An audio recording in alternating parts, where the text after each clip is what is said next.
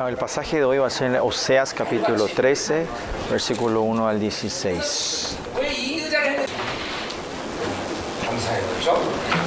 Estamos muy agradecidos por el libro de Oseas, Ah, nuestra iglesia la importancia de que por qué, hablé muchas razones de la importancia de por qué hacemos las enseñanzas de libros ah, de los profetas del Antiguo Testamento, recibe con esto con el Nuevo Testamento, como dice Efesios 2, Efesios 4 o 2, 4 dice que, que la iglesia fue levantada en la base, en el fundamento de los profetas y apóstoles.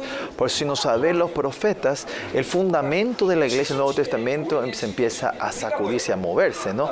Por eso que, que se haya levantado el fundamento o el, llamado o, ¿cómo se dice? El- el trabajo de, los profe- profetas y apóstoles, se puede decir que su diseño de eh, cómo trabajan son diferentes, pero están en la misma corriente, ¿no? O sea, los, los apóstoles tienen que confirmar lo que los profetas habían dicho, ¿no? Por eso en la perspectiva de la iglesia, la doctrina de la iglesia es muy importante y la predestinación, la decisión que Dios ha tomado en el Nuevo Testamento, no es que viene al azar, sino que está basado en las promesas del Antiguo Testamento. Pues eh, si ustedes no saben, los, profetas del, Antiguo Testamento no tenemos, eh, perdemos la raíz. Ah, por eso ser la iglesia de Dios. ¿Cuál es el, el como les eh, la tierra movediza, la base no fundamental de la iglesia? Es que no sabemos cuál es el fundamento de la predestinación que Dios tiene hacia nosotros si no sabemos el Antiguo Testamento. No va a haber problema, no va a haber problema de tu santificación, tu, tu- salvación, justificación, pero viene con el problema de la santificación. Por eso poder escuchar los mensajes de los profetas es algo muy importante en esta área. La iglesia, la iglesia dice claramente, te levanta el fundamento de los profetas y apóstoles. Y cuando terminemos Oseas, el año que viene, todavía exactamente no he confirmado, estoy orando. Pues, no sé si vamos a seguir de acuerdo al que habíamos preparado para irnos a Ezequiel. Ezequiel tenía que pasar otros como dos años para poder. Uh, o estoy pensando en traer Daniel y Apocalipsis. 기원적으로 결정할 일들이 하나님이 결정해 주신 일들이 몇 가지가 있어요. Pero hay unas cuantas cosas que Dios me tiene que confirmar, ¿no? Por ejemplo, cuando hagamos el Daniel, 의미를 해석하는 것도 No, 중요해요. es importante también interpretar los significados, pero ah, eh, quiero comp- voy a compartir, estar compartiendo cuáles son las profecías que quieran de- a- que han de venir, ¿no? ¿Quién va a ser el anticristo? Por ejemplo, ¿no? Poder declarar quién es el anticristo, ¿no?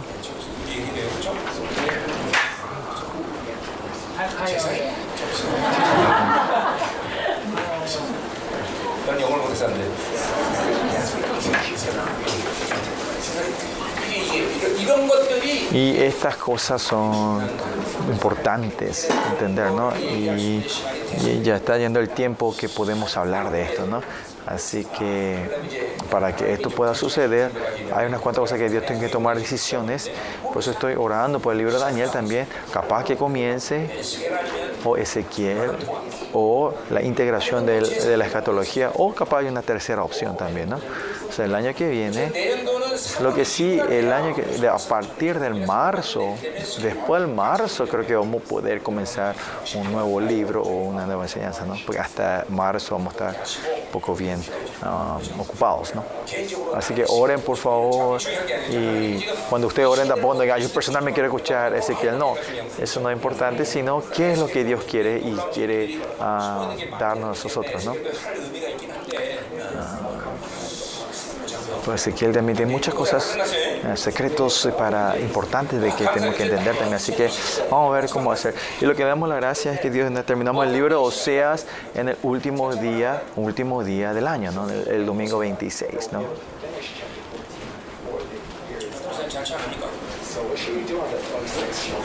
Vamos a hacer una fiesta en el, el 26.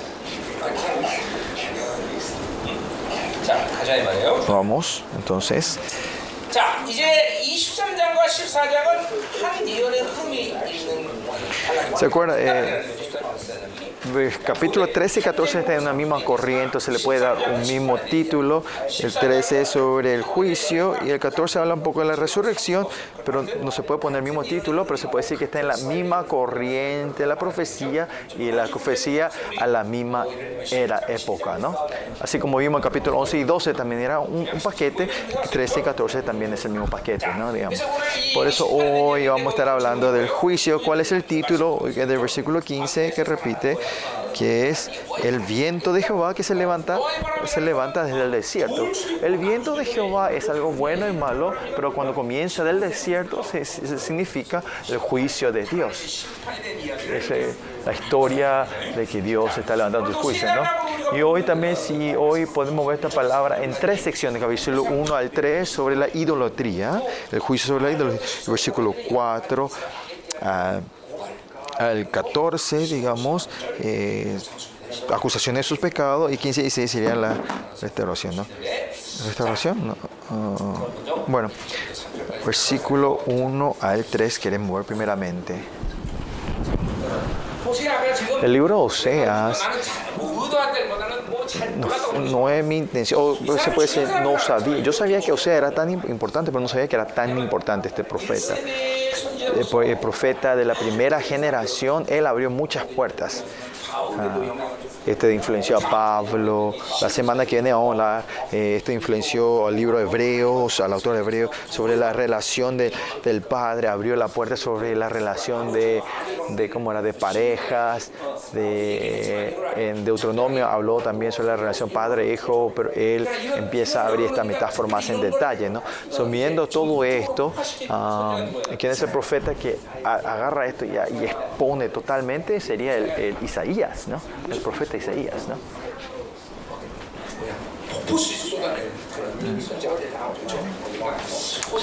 Pues Oseas, por eso es una persona muy importante que sea eh, un profeta de la primera generación y uno de los primeros profetas que abrió las puertas de estas revelaciones. ¿no? Y como este profeta de la primera generación abre esta puerta y Amos, Joel, uh, le empiezan a seguir la corriente de Oseas. ¿Hasta dónde fluye esto? Hasta Malaquías. ¿no? Casi 300 años esta corriente profética, eh, José abre las puertas, las puertas abiertas y pasando los 400 años del silencio hasta el nacimiento de Cristo, y Jesús va confirmando la predestinación. ¿no? Fue algo muy importante. ¿no? En esa, por eso el libro Oseas, siendo la primera generación de los profetas, Ah, en esto. Es muy importante saber estas palabras, ¿no? estas enseñanzas. So, versículo 3, eh, vamos a escuchar el viento de Jehová, el juicio de Jehová. En nuestra iglesia Jehová hablamos, o sea, el juicio de Dios en nuestra iglesia escucharon todo como la, historia de amor, ¿no? Claro que fue la voluntad de Dios, pero nosotros siempre tenemos que tener temor a Jehová, la santidad hacia Jehová, no hay que olvidarnos de eso, ¿no? Y vamos al versículo 1 al 3, ¿no? El versículo 1 al 3, si ves, el versículo 1 eh, habla sobre sus maldades del pasado y versículo 2 habla sobre es el pecado que está, el mismo pecado que está aumentando ahora, por eso el tercero habla el futuro del juicio que va a venir por estos pecados que están cometiendo. Esta es la corriente, eh, versículo 1 al 3. Por eso ahora mismo si ves Oseas, está continuamente hablando, la, eh, está acusa, trayendo las acusaciones y trayendo juicio a sus pecados. Y más allá se puede decir que son la misma profecía. ¿Por qué José Combina repite? Usted no tiene que pensar así, eso está errado. ¿Por qué? Vamos a ver hoy. Ah, en versículo 2 dice ahí, dice, eh, añadieron a su pecado. O sea, ¿qué quiere decir? Que si no resolver el pecado, no es que se repite, sino vas añadiendo y vas creciendo estos pecados. Pues Oseas, eh, antes de Jeroboam el segundo, eh, comenzó su profecía. Antes de eso, y esa profecía, desde que comenzó la profecía, él empezó a, hablar y acusar sobre su pecado, sobre la idolatría, pasando 20 años su ministerio, Israel no cambió, sino que más sus pecados fueron añadieron, acumulándose. Y usted está en la iglesia por 23 años. Cambiaron, transformaron, se transformaron, sí. ¿Por, qué no tiene no soy José para estar con ustedes si ustedes no hubiesen cambiado, ¿no? Dios le está cambiando a ustedes, ¿no? Pues estos profetas tienen una vida dura, ¿no? A esa gente que no cambian y se endurecen más, y está continuamente ministrando a ellos, ¿no? Eh, José a 20 años, Isaías por 60 años pasa así su día. Y lo mismo sería el corazón de Osea, ¿no? Que eh, creo que creo que es una eh, consolación de Dios, es que Dios viene a consolar a Osea diciendo que ellos están ciegos y, y sordos, no pueden escuchar. No es que le está repitiendo la misma profecía, sino que el tiempo va pasando y ellos no van cambiando. Por eso el profeta continuamente habla sobre el arrepentimiento y sin arrepentirse ellos van creciendo en su pecado y haciendo un pecado mayor. Si ustedes que estén en esta iglesia, cuanto más tiempo estuvieran en esta iglesia, mi perspectiva es diferente a ustedes. Young Joel se puede ser una primera generación de la iglesia, ¿no? Que por eso no sabe cuántas veces levanté la espada para cortar. Y ahora porque cambió, empecé, empecé a orar, puedo dejar, ¿no? Pero hay gente que recién llegaron, es diferente, ¿no? Pero la gente que ya 10 años, 20 años, están iguales, hay dolor de cabeza. Ahora sí hay un problema, ¿no? Y este es el, el, lo que está sintiendo Oseas, ¿no? Por 20 años le he ministrado y he hablado y no han cambiado, ¿no? Y nosotros en nuestra vida espiritual no tenemos que dejar este círculo vicioso y tenemos que resolver esto dentro de nosotros Personalmente se puede decir todo el pecado que acumulamos por en el año, en nuestra vida, desatar esto y resolver con Dios y el futuro ver eh, la gloria y mirar al Señor. Y esta tiene que ser nuestra, no estar continuamente con las cosas pasadas. Y la razón que estamos cambiando la célula de nuestra iglesia es eso, que todavía no están viviendo con esas mismas heridas, que todos están atados, que tus oídos están totalmente cerrados.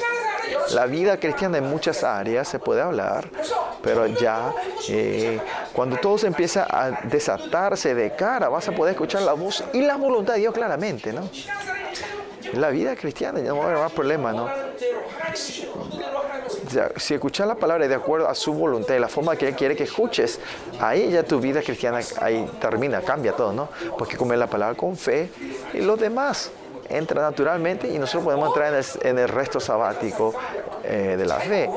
Pero como estas ataduras no se han desatado, no vos solo escuchás lo que querés escuchar y decís solo lo que querés vos decir, ustedes quieren decir, ¿no? Y no saben cuánto esto es una maldad tremenda y cuánta pérdida esto por la perspectiva de Dios. Y la gente que está atada ni saben que esto es una maldad errada. Y por eso hoy estamos tomando, eh, tomando una, un, un, una forma eh, eh, o sea, diferente ¿no? para poder cambiar y las células. ¿no? Eh, en el año 22 uh, ah, sean expectantes. No es cuestión que puedan hacer o no hacer, pero Dios quiere desatar esto dentro de ustedes. ¿no? es, ese estado que puedan recibir la palabra de Dios tal cual como es de cara, ¿no? Y como se Isaías 59, por eso es que, es que podemos arrepentirnos. Pues la gloria del Evangelio está fluyendo dentro de mí y se ve esta oscuridad. Podemos estar quebrantados delante del Señor, llorar delante del Señor. No poder arrepentirse es no saber tus ataduras. Usted tiene que saber cuánta, cuánta frustración y pérdida grande espiritualmente. Hay que decir estando esto. Y, y cuando el encuentro con Dios todos los días, vas recibiendo esta luz viendo tus tu heridas, tus debilidades, cuál es lo que me molesta en mi vida, Dios te empieza a mostrar eso. Y, esa, es la, esa es la bondad de Dios que te muestra. Aunque no pueda resolver instantáneamente, ir hablando con el Señor, ir tomando paso a paso, ir avanzando. Y vas te va siendo libertad más grande. Poco a poco encontrar esta libertad. Y la gente que, esta es la imagen de la gente que están eh, eh, como en la imagen del crecimiento, ¿no? No es que están, que están quietos, sino que están hacia atrás. Por eso Israel cuando, cuando no resuelve su pecado, su pecado se va añadiendo. No es que deja solo así al no cumplir, sino que esto se va acumulando, ¿no? Porque el pecado pasado no se ha arrepentido y hoy peca, esto va creciendo y este pecado es más fuerte y va creciendo, haciendo un pecado mayor esta corriente, tenemos que estamos en una temporada que ya tenemos que resolver esto, ¿no? La gente que hacen bien, están haciendo bien. No estoy diciendo que hay gente que no, hay gente, no haya ninguna persona que esté haciendo bien las cosas, pero muchos no han podido todavía resolver esta hasta ahora. Pues hoy vamos a sacar todo esto tener un encuentro glorioso con el Señor y todo este tiempo poder que te queda, siempre estar viviendo viendo la gloria de Dios. si usted tuviera una vida cristiana normal, hasta donde tiene, a unos años atrás yo dije esto, ya tiene que estar en, en, el área donde estás, ya puede alcanzar, tocar esto. Esto es lo que el Señor dijo, este, el reino de Dios Arrepiéntese porque el reino de Dios está cerca. ¿Qué quiere decir? Está tan cerca que puedes agarrar con tu mano. Y en el momento que ustedes fueron eh, justificados, en el momento que se encontraron con el Señor en Damascus, sea como sea, el reino de Dios tiene que venir a, a una distancia donde yo me puedo agarrar con la mano, ¿no?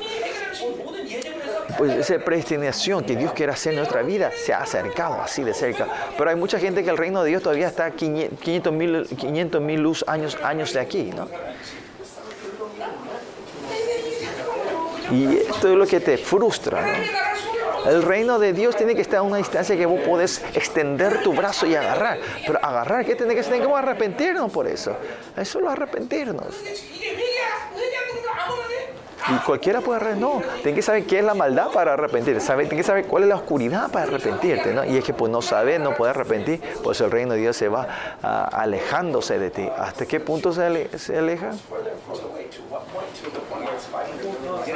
Casi 500 millones de luz, años luz de donde estás.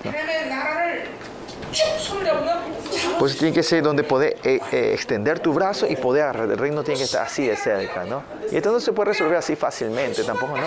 No es a tiempo, sino que en un momento empezás, esto se va resolviendo y vas haciendo, entrando en arrepentimiento. Esto puede ocurrir instantáneamente, ¿no? Puede ser de un golpe. 31 años atrás, eso fue. Y de repente Dios vino y me dio un golpe de una vez, el reino de Dios estuvo total delante de mi cara. Hoy también puede ocurrir algo hoy en día, en un día. Pues vamos al capítulo, eh, versículo 1, dice, cuando, cuando Efraín hablaba hubo temor, dice. Y este tiempo se puede decir 20 años antes del libro, que este capítulo 13 se ha escrito hace 20 años atrás, cuando Israel estaba bajo Jeroboam, eh, cuando, cuando uh, Jehová, uh, Oseas, empieza a comenzar su misterio, y era el tiempo cuando Aram y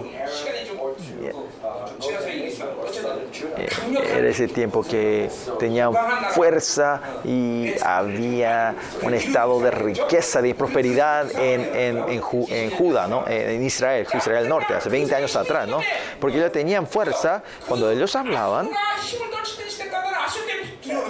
pues cuando Asiria tenía fuerza, ellos temblaron. Ahora pues Asiria no tenía más fuerza. Efraín y Aram era ese tiempo que ellos tenían fuerza. Y todas las naciones que están alrededor estaban temblando eh, Efraín, ¿no? Efraín decía, eh, traigan tus, devociones. Y Efraín y, y Abraham, la alianza, ¿y a quién atacan? A Judá, ¿no? A Judá viene a atacar a sus hermanos también. Viene dos veces a atacar. Esto mismo en el libro de Isaías, ¿no? Ezequiel. Ajá, capítulo 20, ¿no? Que viene a hacer temor y temblar, ah, viene a oprimirlos. Y esto es lo que es el método de la vida de Babilonia. La Babilonia, el mundo, es porque adoran a la fuerza. Si no tenés la fuerza, estás en un sistema que alguien te está sacando las cosas o te están tomando ventaja de ti, ¿no? Pero el reino de Dios es al revés. Es una nación de bondad. Das, dejas y que las humildes se levanten y puedan vivir. Pero la Babilonia no es así. Si no tienes fuerza, vas a perder, te van a sacar. Por eso tienes que adular, buscar dinero, poder, autoridad, fuerza, como sea, para tener fuerza, ¿no? Y estas naciones que quedan ahora es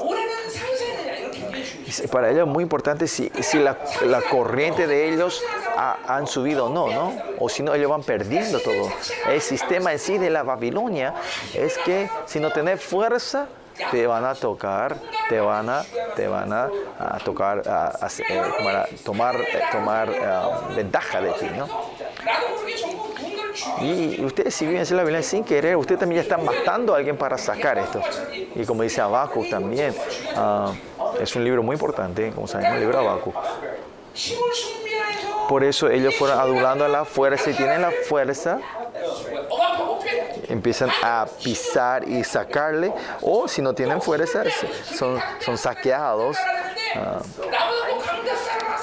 Ellos con fuerza fueron saqueando y, fue- y fueron creciendo, pero encuentran una nación más grande y le sacan a ustedes. Y Habacuc da una profecía ah, muy importante, ¿no? En el libro Habacuc. El ojo para ver la historia me abrió mirando este libro Habacuc. Y yo no soy que estoy profetizando, sino Dios me muestra este libro. ¿Dónde se fue Habacuc? Desapareció está mi Biblia?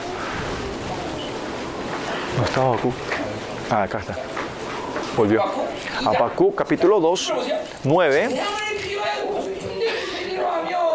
Eh, eh, Ay del que codicia injusta ganancia para su casa, para ponerlo alto su nido, para escaparse del poder, hermano.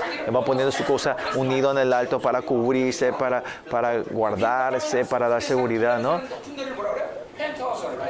Y si te vas a Estados Unidos o en los apartamentos altos, y en, el punto más alto, se le, dice el penthouse, ¿no? Eh, la casa que está en el más, el lugar más alto, es el penthouse, es la casa más, más, uh, la casa más elevada, en el punto más alto es el lugar más caro, ¿no? So, ellos robaron, sacaron todo, ¿no? Tomaste consejo vergonzoso para tu casa, solazaste muchos pueblos y has pecado contra tu vida, dice, ¿no? Has robado y sacado a otra gente, no es que le da felicidad a su vida, sino por lo que fueron arrebatando, van a ser arre- arrebatar eso. Y esta es la ley. Cuanto más ustedes poseen la Babilonia, eh, más difícil va a ser tu vida, va a haber más dolor de cabeza y van a perder más. Esta es la, esta es la regla, yo te puedo decir. Yo te puedo decir 100%, yo te puedo asegurar que esto es la poseer las cosas que no son de Dios. Eso es lo que te va a traer miseria y tragedia en tu vida, ¿no? Sí. Eh, en la vida del 20 a 40 años, eh, de esos 20 años, parece que tener algo va a ser felicidad, pero si ves la vida entera de una persona, vas a ver que cuanto más tienen, son cuanto más pierden. ¿no? Eh, miren los, los dueños de... El, el, el dueño de, de, Teu, Giser, es el mundo es grande, hay muchas cosas que hacer. Y, y él, él perdió todo, ¿no? Ah, viendo el reino de Dios, este mundo es, es, un moco pequeño. Van a perder. Esto es la red, este es un principio.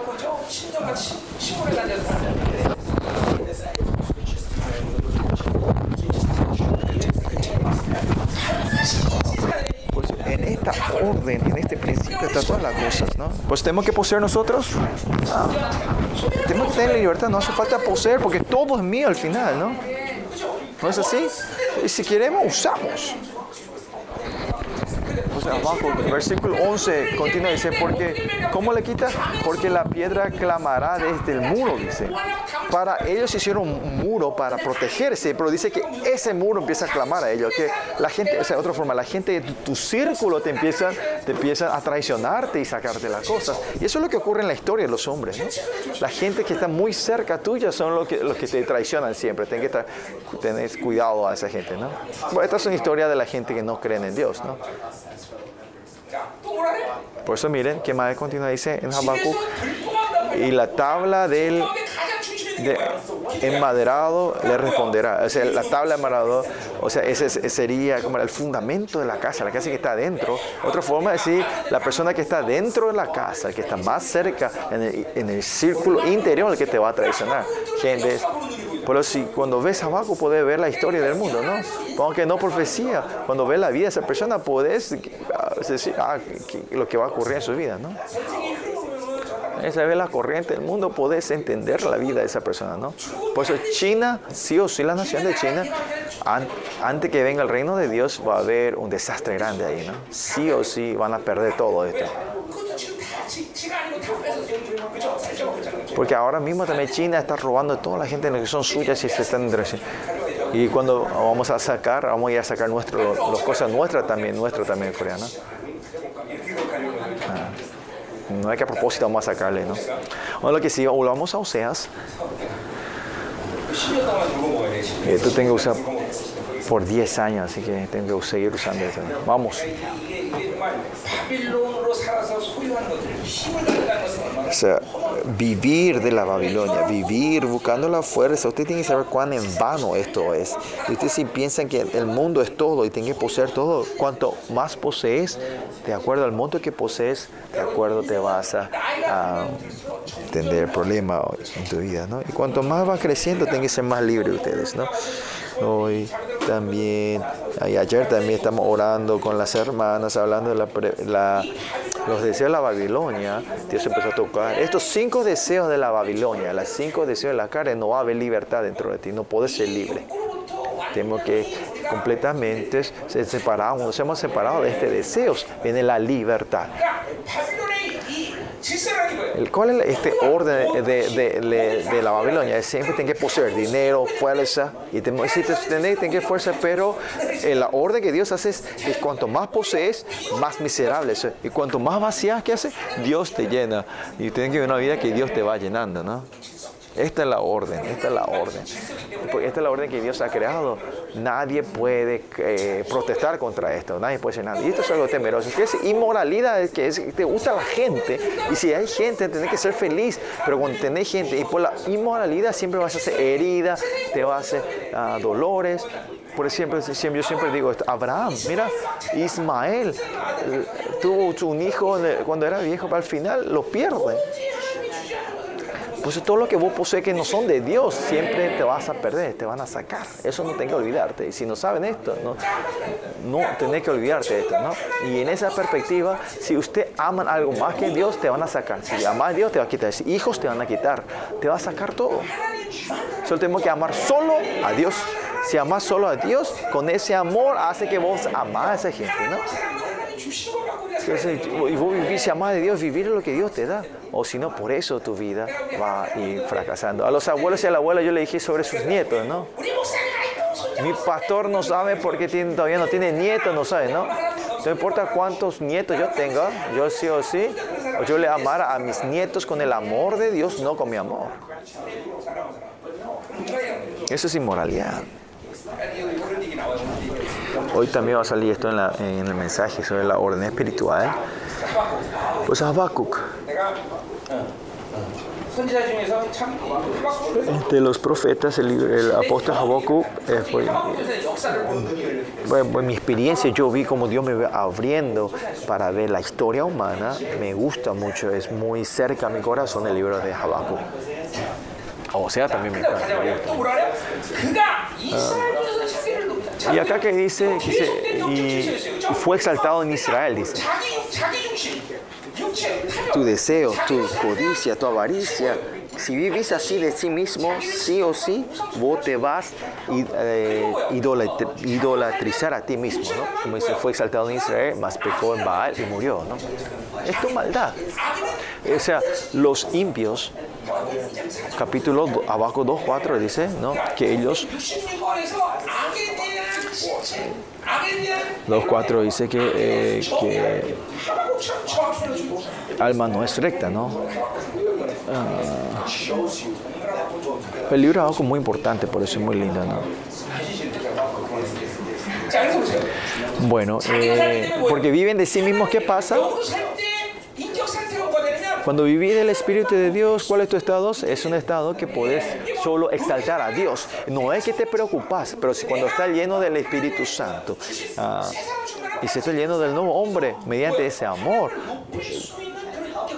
llega a un estado en el personal que podés exaltar a Dios. ¿Y qué dice apóstol Pablo en Filipenses? Aunque yo muera o viva, que, que Cristo sea exaltado, ¿no?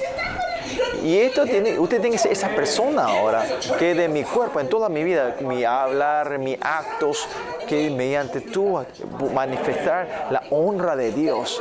Y si llegaba a ese punto ya terminó todo, ¿no? Cuán tremendo es eso, ¿no? Y esta es nuestra visión. Que muera o viva, que Cristo sea exaltado en mí, ¿no? Y esto para ustedes tienen que anhelar y desear y buscar, ¿no? Pero no es que es eso cuando viven de la carne. Dios tiene que ser el único que tiene exaltado, pero Israel exaltado de sí mismo, ¿no? Y ahí termina, ¿no? ¿no? Fue exaltado en Israel, más pecó en Beor y murió, dice, ¿no? Y acá sí acá por sí mismo, por la maldad, el impío, impío es sobre sí mismo, todo sobre mí. Dios tiene que ser exaltado porque yo soy exaltado, estás en un estado de enemistad con Dios.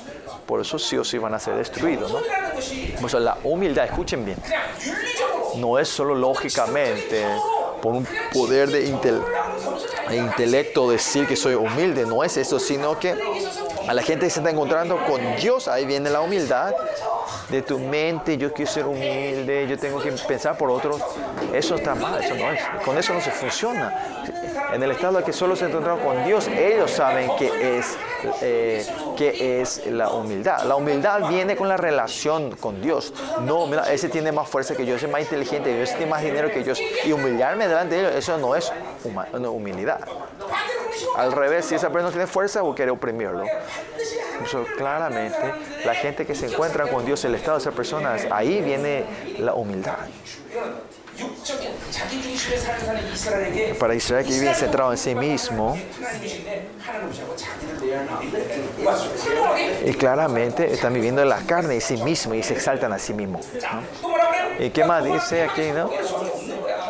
Por eso, eh, ¿cómo era? Eh, el, el, orgullo viene, es, es, como la base de la destrucción, ¿no? Cuando una persona orgullosa, ¿no? Está diciendo continuamente, o sea, no si de sí mismo, de ti mismo, botes, idolatras a ti mismo y vas a morir, ¿no? Es claro esta orden. No, yo no tengo, yo no tengo idolatría, yo no doy idolatría a otra cosa, pero si de ti mismo al final de tus deseos, es la idolatría. eficaz tus deseos, ¿no? Yo no estoy hablando de esta idolatría donde te vas a un estatua y te vas a orar, sino como Colosenses 3.5 es cuando eh, eh, la avaricia es idolatría, cuando nosotros tenemos avaricia, codicia entre nosotros, pones el poder de poder cambiar eso a un ídolo, idolatrar a eso. Una cosa inanimada transformar en una cosa animada, algo. Por eso no, no tomen ligeramente a los hombres. Así tienen fuerza los hombres. Que si todos los hombres se agarran, se aferran de algo, si no es de Dios, lo mismo el dinero. Es algo objeto inanimado. Cuando usted le agarra, usted lo transforma en mamón, un dios, el dios del dinero, ¿no? el dios de la prosperidad. Los mismos con tus hijos. Los, tus hijos no son un objeto, claro, inanimado. Pero cuando usted ama a sí mismo, usted ama a tu hijo, ellos se transforman en ídolos de ustedes. ¿no? Siempre tenemos que estar postrándonos dentro de nuestro hijo. ¿no?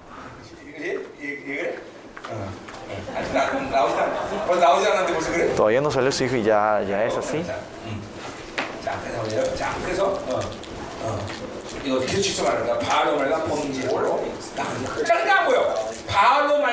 Sí, más pecó en Baal y murió, ¿no? Pues la idolatría, que cuando ustedes crean un ídolo, no importa cuánto bien hagan las cosas, es pecado. Porque la vida es solo vivir de Dios y adorar a Dios, pero van creando otra cosa y van de tu deseo, todo se va a una forma del pecado. El estado de estar, aunque estén quietos, es un estado de pecado, de que estás en transgresión, ¿no? Un estado que continuamente está atrayendo pecado en tu vida. Por eso Habacuc, eh, todos los apóstoles, el que ya dijeron, estaban basados en el Antiguo Testamento, ¿no? En los apóstoles, en, en Habacuc, ¿no? Versículo 2. Pues si viven de la carne, morirán. Sí o sí van a morir. Es un fundamento, es una orden, es una regla. Aunque no importa cuando tengan la libertad de, de ser libres de la muerte, si ustedes viven de la carne, van a morir.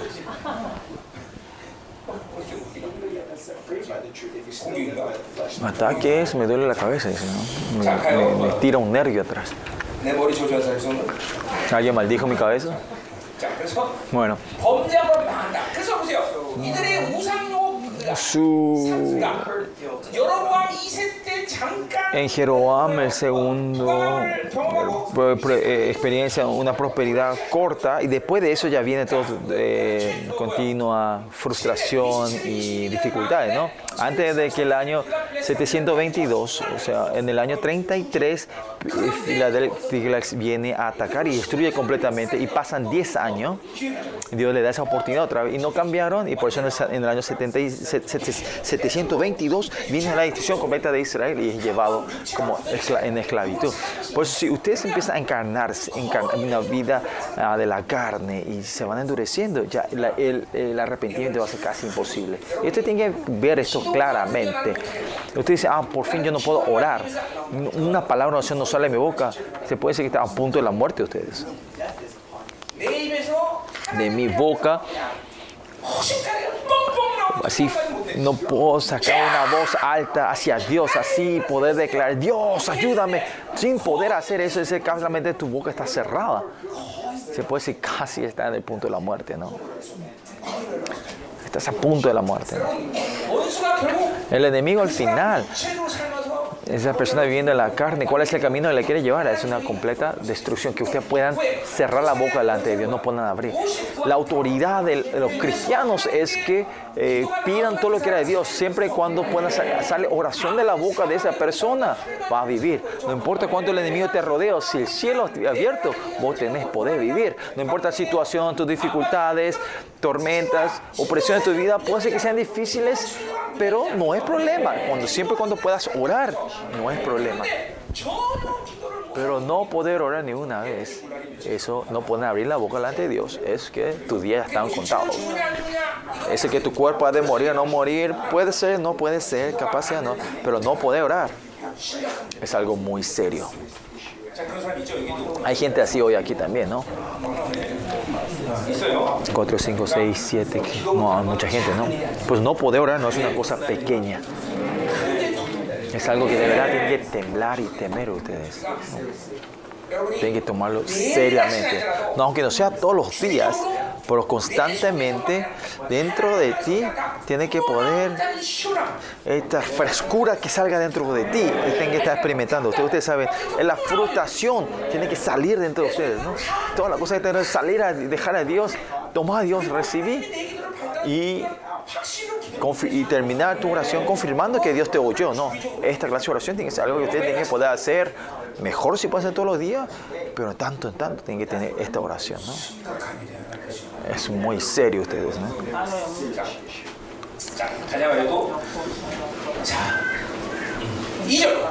Versículo 2. Y ahora, ¿no? Esto, o sea, versículo 1 fue el pasado, ¿no? Pero y ahora, hoy también, ahora, en este momento. Por eso que fueron pecando, destruyeron pecado, destruyeron. Siendo igual todavía están pecando, están transgresiendo, en, la transgresión, ¿no? Fueron destruidos mediante los profetas, hablando de palabras de, restauración, pero igual no pueden arrepentirse, ¿no? Y este, las carnes así es temerosa a los hombres claramente. Es tan tenaz que por los mil años, aunque viendo la gloria del Señor, cuando termine el reino el milenio, termina, ellos se levantan contra Jesús, ¿no? Ven cuánta maldad tiene este hombre, ¿no? Pues eh, que ustedes hubieran cambiado así, tengo que darle gracias a Dios, ¿no? Que Dios le haya transformado a ustedes, ¿no? Pensando en eso, Dios parece que mandó a las mejores personas y trajeron aquí.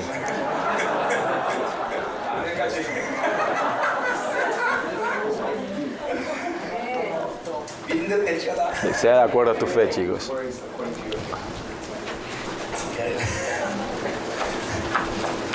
착각하는 게 정신 건강에 좋습니다. Es bueno para tu salud, eh, algunas veces no conocerte bien a ti mismo. Bueno, y ahora añadieron a su pecado, dice. Continuamente repitiendo, José fue repitiendo esto, ¿no? Sobre el pecado, no podían resolver y se, se va acumulando y añadiendo y estas fuerzas hacen que pequen un pecado mayor. Están en estas reglas, ¿no? Por eso vienen los profetas, los siervos de Dios no, no, no, se, no pueden parar de repetir la misma cosa. Ustedes escucharon los pasados 23 años en mi prédica, ustedes saben que los pasados 23 años yo prediqué casi la misma cosa, ¿no? Ustedes saben que fue casi la misma prédica, pero es raro, es que ustedes son bendecidos, son bendecidos, pero no transforman, no, se, no, no cambian la vida, pero...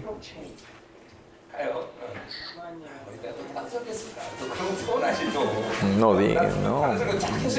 Fueron sermones diferentes, chicos, no digan amén. Bueno, pecaron más. ¿Qué dice? Añadieron a su pecado. Por eso para Israel siempre fue el problema fue la codicia. El Dios de la profecía, de la pro, pro, prosperidad, va a, que ellos vivan constantemente en sí mismos para que ellos vayan uh, deificando su vida y, tratar de satisfacer su vida, su vida de las cosas sea parte de Dios. Y por eso es que no tienen otra opción más que pecar continuamente, estar pecando. ¿Y qué continúa diciendo el versículo 2? y de su plata, su plata, su plata, esto de la plata de quién es, es de Dios, no es abundancia, dice, y de su plata se han hecho según su entendimiento imágenes de fundición, ídolos, ¿no? Por su, todo su entendimiento, acá como el fundamento de la idolatría viene de tu fuerza, de tu egocentrismo. El enemigo, ¿saben por qué en estos últimos días a los hombres le dan, le dan el celular? Para que puedan vivir una es una eh, representación de la vida personificada uh, de, de sí mismo, ¿no? una vida centrada en sí mismo. Y esto es algo temer, re temeroso. No importa cuánto familia, la familia, una vez reunión de familia están todos solo con sus celulares y estos días no tienen amigos y todos hablan con el celular. Aunque hablan con sus amigos, usan, uh, hablan mediante el celular, ¿no?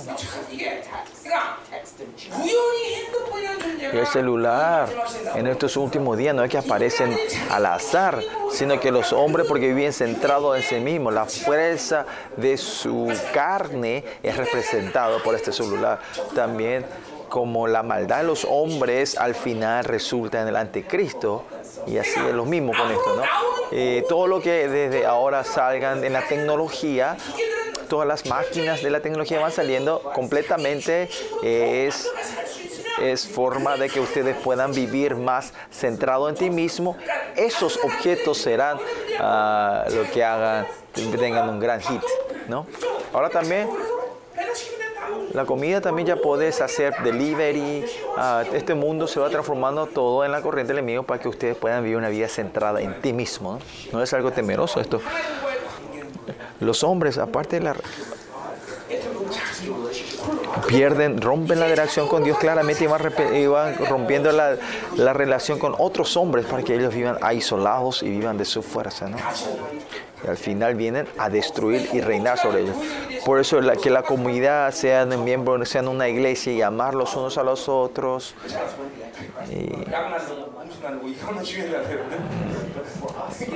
Es muy importante lo que estamos haciendo nosotros, ¿no? que, que vayamos llevando remedio a la gente que necesitaban y eso, ¿no? y esto es ser una familia. ¿sí? Yo tuve eh, como un examen de la sangre y yo le dije que va a salir diferente, le dije va a salir algo raro y salió algo raro de mi sangre. ¿no? Mi esposa también, ¿sí? Capaz si hacemos el, examen de la sangre, van a ver que la sangre de ustedes es diferente. ¿no? Bueno, esto es importante, así que es temeroso, importante, y dice que según su entendimiento, imágenes, funciones, sus fundiciones, ídolos, ¿no? Que usaron su fuerza, todo lo que su entendimiento, toda su creación fue todo por sí mismo, fueron creando estos ídolos, ¿no? Pues así es muy importante de matarse a sí mismo sacarse a sí mismo, matarse a sí mismo. La temporada en sí que estamos es donde, estos deseos de la carne la Babilonia podemos estar un tiempo que por lo menos saber y entender que estos son unas maldades. Pero muchos de ustedes, estos deseos de la Babilonia, dicen, no, esto es... No hay mucha gente que tiene esta emoción, ay, no me gusta, no quiero esta Babilonia. No, mucha gente dice, no, vivo porque vivo, ¿no? Pues esta es la temporada, ¿verdad? Esto es maldad, no puedo yo dejar así. mordiendo los dientes y poder pelear. Estamos en esa temporada nosotros. Y así, cuando lleguemos a ese estado, ah, podemos resolver. Si por lo menos tener este, este, este, corazón, digamos, esta actitud para poder resolver esto al final. Y esto el Señor me mostró 30 años atrás y fue claro para mí que este deseo de la posesión era fuerte, tremenda y asqueroso dentro de mí. Pues todos los días, sin perder un día, todos los días estos deseos, tengas el trabajo de ir matando estos deseos. Y eso algo fue clamando 23 años seguidos, aunque escucharon o no. Continuamente dije, vayan matando, maten estos deseos. Porque si dejan esto, no van a poder compartir la gloria al reino de Dios. Con eso, como hijos de reyes, esa autoridad, la libertad no pueden vivir ustedes. Claramente, es muy claro, sí o sí.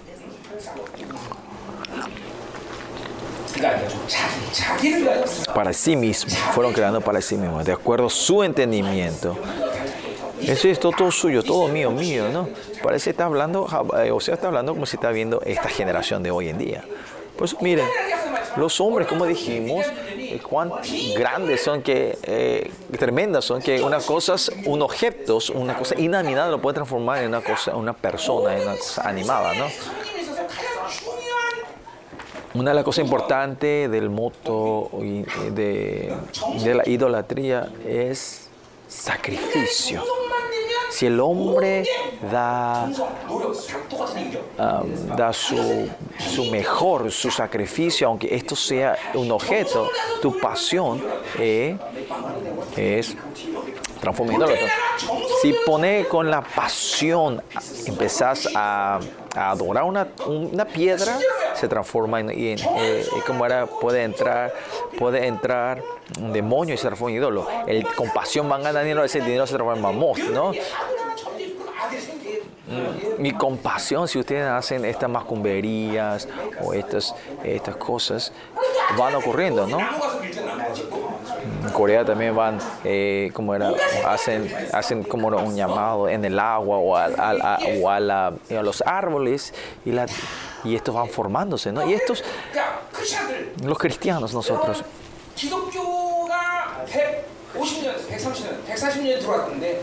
140 años entró acá en Paraguay, en Corea, perdón, en Corea 140.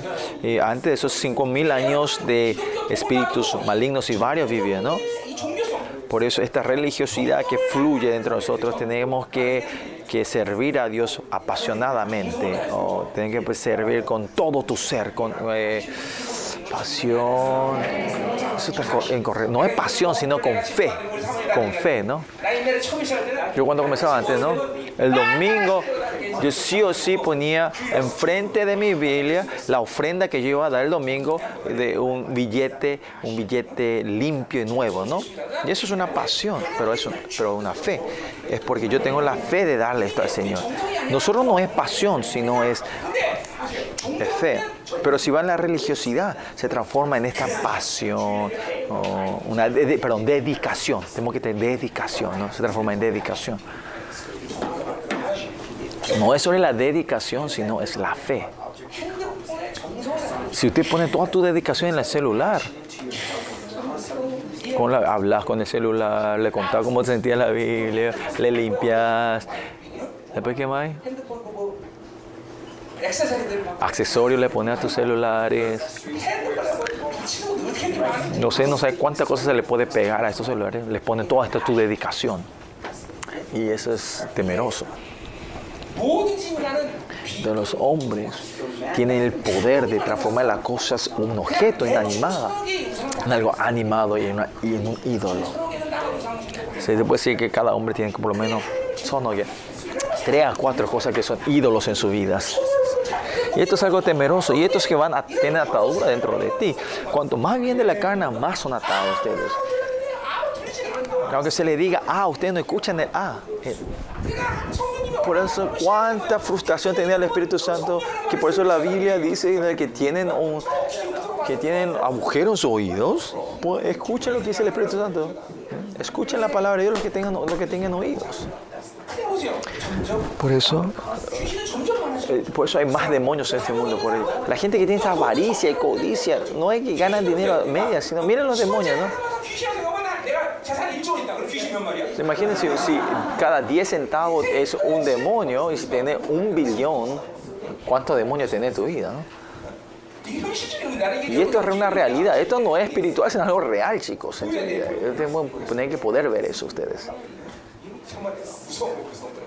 Temeroso. Sigamos. Acerca de los cuales dicen los hombres, o sea, ídolo toda obra de artificios, acerca de los cuales dicen los hombres que sacrifican, que besen los becerros. ¿no? Artificios. El ídolo en sí es un objeto que no puede pensar, hablar ni pensar. Es algo, un objeto, una cosa inanimada. Pero cuando le pone la dedicación a eso, eh, la personificación de los hombres transforma eso en un ídolo, lo personifican a esa cosa. Por eso no se puede amar solo dos cosas, no más que una persona, solo amar a Dios y con ese amor amar a los hombres. ¿no? Aparte de eso, no tenemos que amar otra cosa nosotros. Pero estos días nosotros en Corea ¿Cuál es la popular en Corea? Es, es, el negocio mayor, es, todo lo que están conectados con los perros, ¿no? Eh, escuela de perros, peluquería de, perros, café de perros, hotel de perros. ¿Bombora? Ah nuestra hermana Une, eh, ella restaurando esa autoridad real. Ellos tienen un perro en su casa, un cachorro. Ese cachorro estaba enfermo, ¿no? Estaba tan enfermo. O sea, le yo no, yo no voy a gastar dinero en el perro. Ustedes resuelvan el cachorro. Al decir eso, de repente, el, el, perro empezó a vomitar y salió todo lo que se habían comido, uh, bolsas, plásticos. Y esa autoridad es real, ¿no? Yo no voy a gastar dinero, malgastar dinero en perro, ¿no? ¿No, bro? No hay que ganar esto, esos dinero en perros, sino a Dios, ¿no? hijo de perro o cachorro, ¿no? Y cuando es la madre, es madre de perro, ¿no? No, no es grosería lo que estoy diciendo, ¿no? El perro también puede ser una idolatría. Ustedes, ¿ustedes saben. Ustedes saben que la mayoría de los perros tienen esa inmoralidad. Si, si así es un discernimiento espiritual, la mayoría de los perros, yo voy caminando haciendo todos los discernimiento espiritual a todos los perros que yo veo. Y si no viven del Espíritu, pueden vivir así ustedes en idolatría, ¿no? En este, esta vida peligrosa. Bueno, y si ven en el diario también en estos días, ¿eh?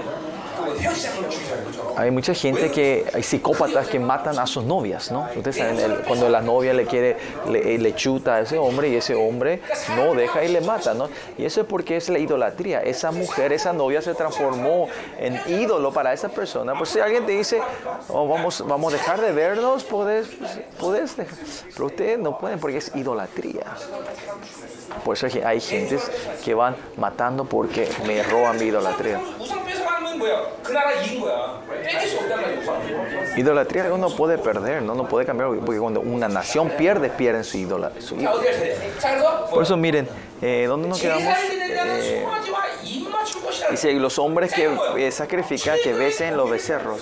Y esto es representación mayor de sacrificio, ¿no?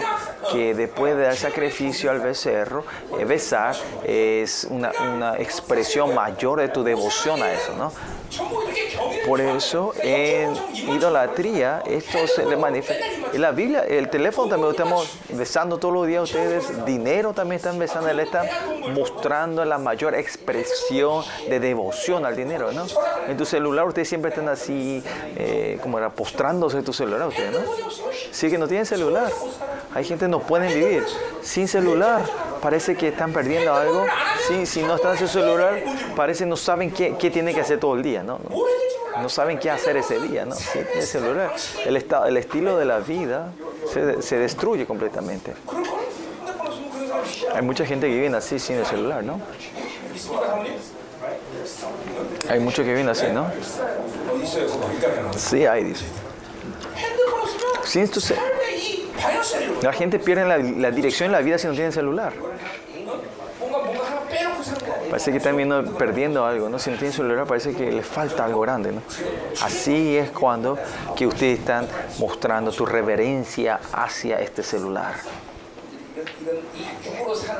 So, el, el, peligro de vivir de esta carne, ustedes tienen que ver cómo el mundo se está moviendo y tienen que ver cómo los chicos están cambiando estos días, ¿no?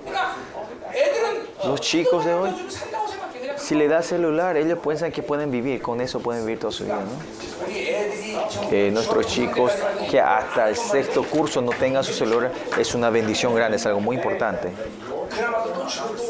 Y más si le da también, es difícil, pero por lo menos no darle hasta la secundaria eh, porque es cuando más joven es más fácil que, sea, que sus cerebros sean lavados. ¿no? Pero, y ahora pues no tienen celular, ellos van buscando aparatos, ¿no? Como celulares, ¿no? Lo que sí, aunque no se le enseña el mundo, no sé cómo estos chicos saben el mundo, ¿no? Madres, si ustedes saben que tus hijos tienen esa máquina sáquenle, por favor. No hay que darles eso. Hay que, hay que salvar a tus hijos. Si ustedes saben estos hijos, hay cosas que a propósito no tienen que hacer, ¿no? Claro, no hay muchas cosas que no tienen a propósito, pero por lo menos a los chicos hay áreas que sí o sí tienen que cortarle. Eso no tienen que dejar nomás así. No puedes seguir diciendo, dejando que eso sea, vivan en, liber- en libertinaje y diciendo, ay, yo no quiero que, sea, que sean muy legalistas. No. Hay áreas que tienen que ser estrictos. Nuestro versículo 3, 13, por tanto, ¿cuál es el futuro de ustedes? Serán como la niebla de la mañana y, y como rocío de la madrugada que se pasa, ¿no? En, la, en, Israel cuando sale el sol desaparece esa neblina o el, o el rocío, ¿no? De otra forma, en un momento va a desaparecer esto, ¿no? Eh, ellos tenían ese 20, 30 años era que tenía su propiedad, en 10 años desaparece completamente, ¿no?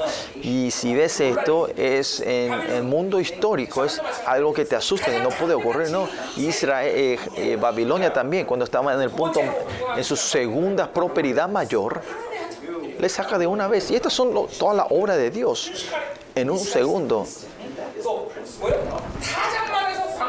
es como el rocío de la madrugada y también dice como el tram, tamo que la tempestad arroja de la era y como el humo que sale de la chimenea. Desaparecen, son humo, ¿no? se evaporan. ¿no? Ustedes saben, cuando los humos salgan de la chimenea, el viento sopla y desaparece. Desaparece en un segundo.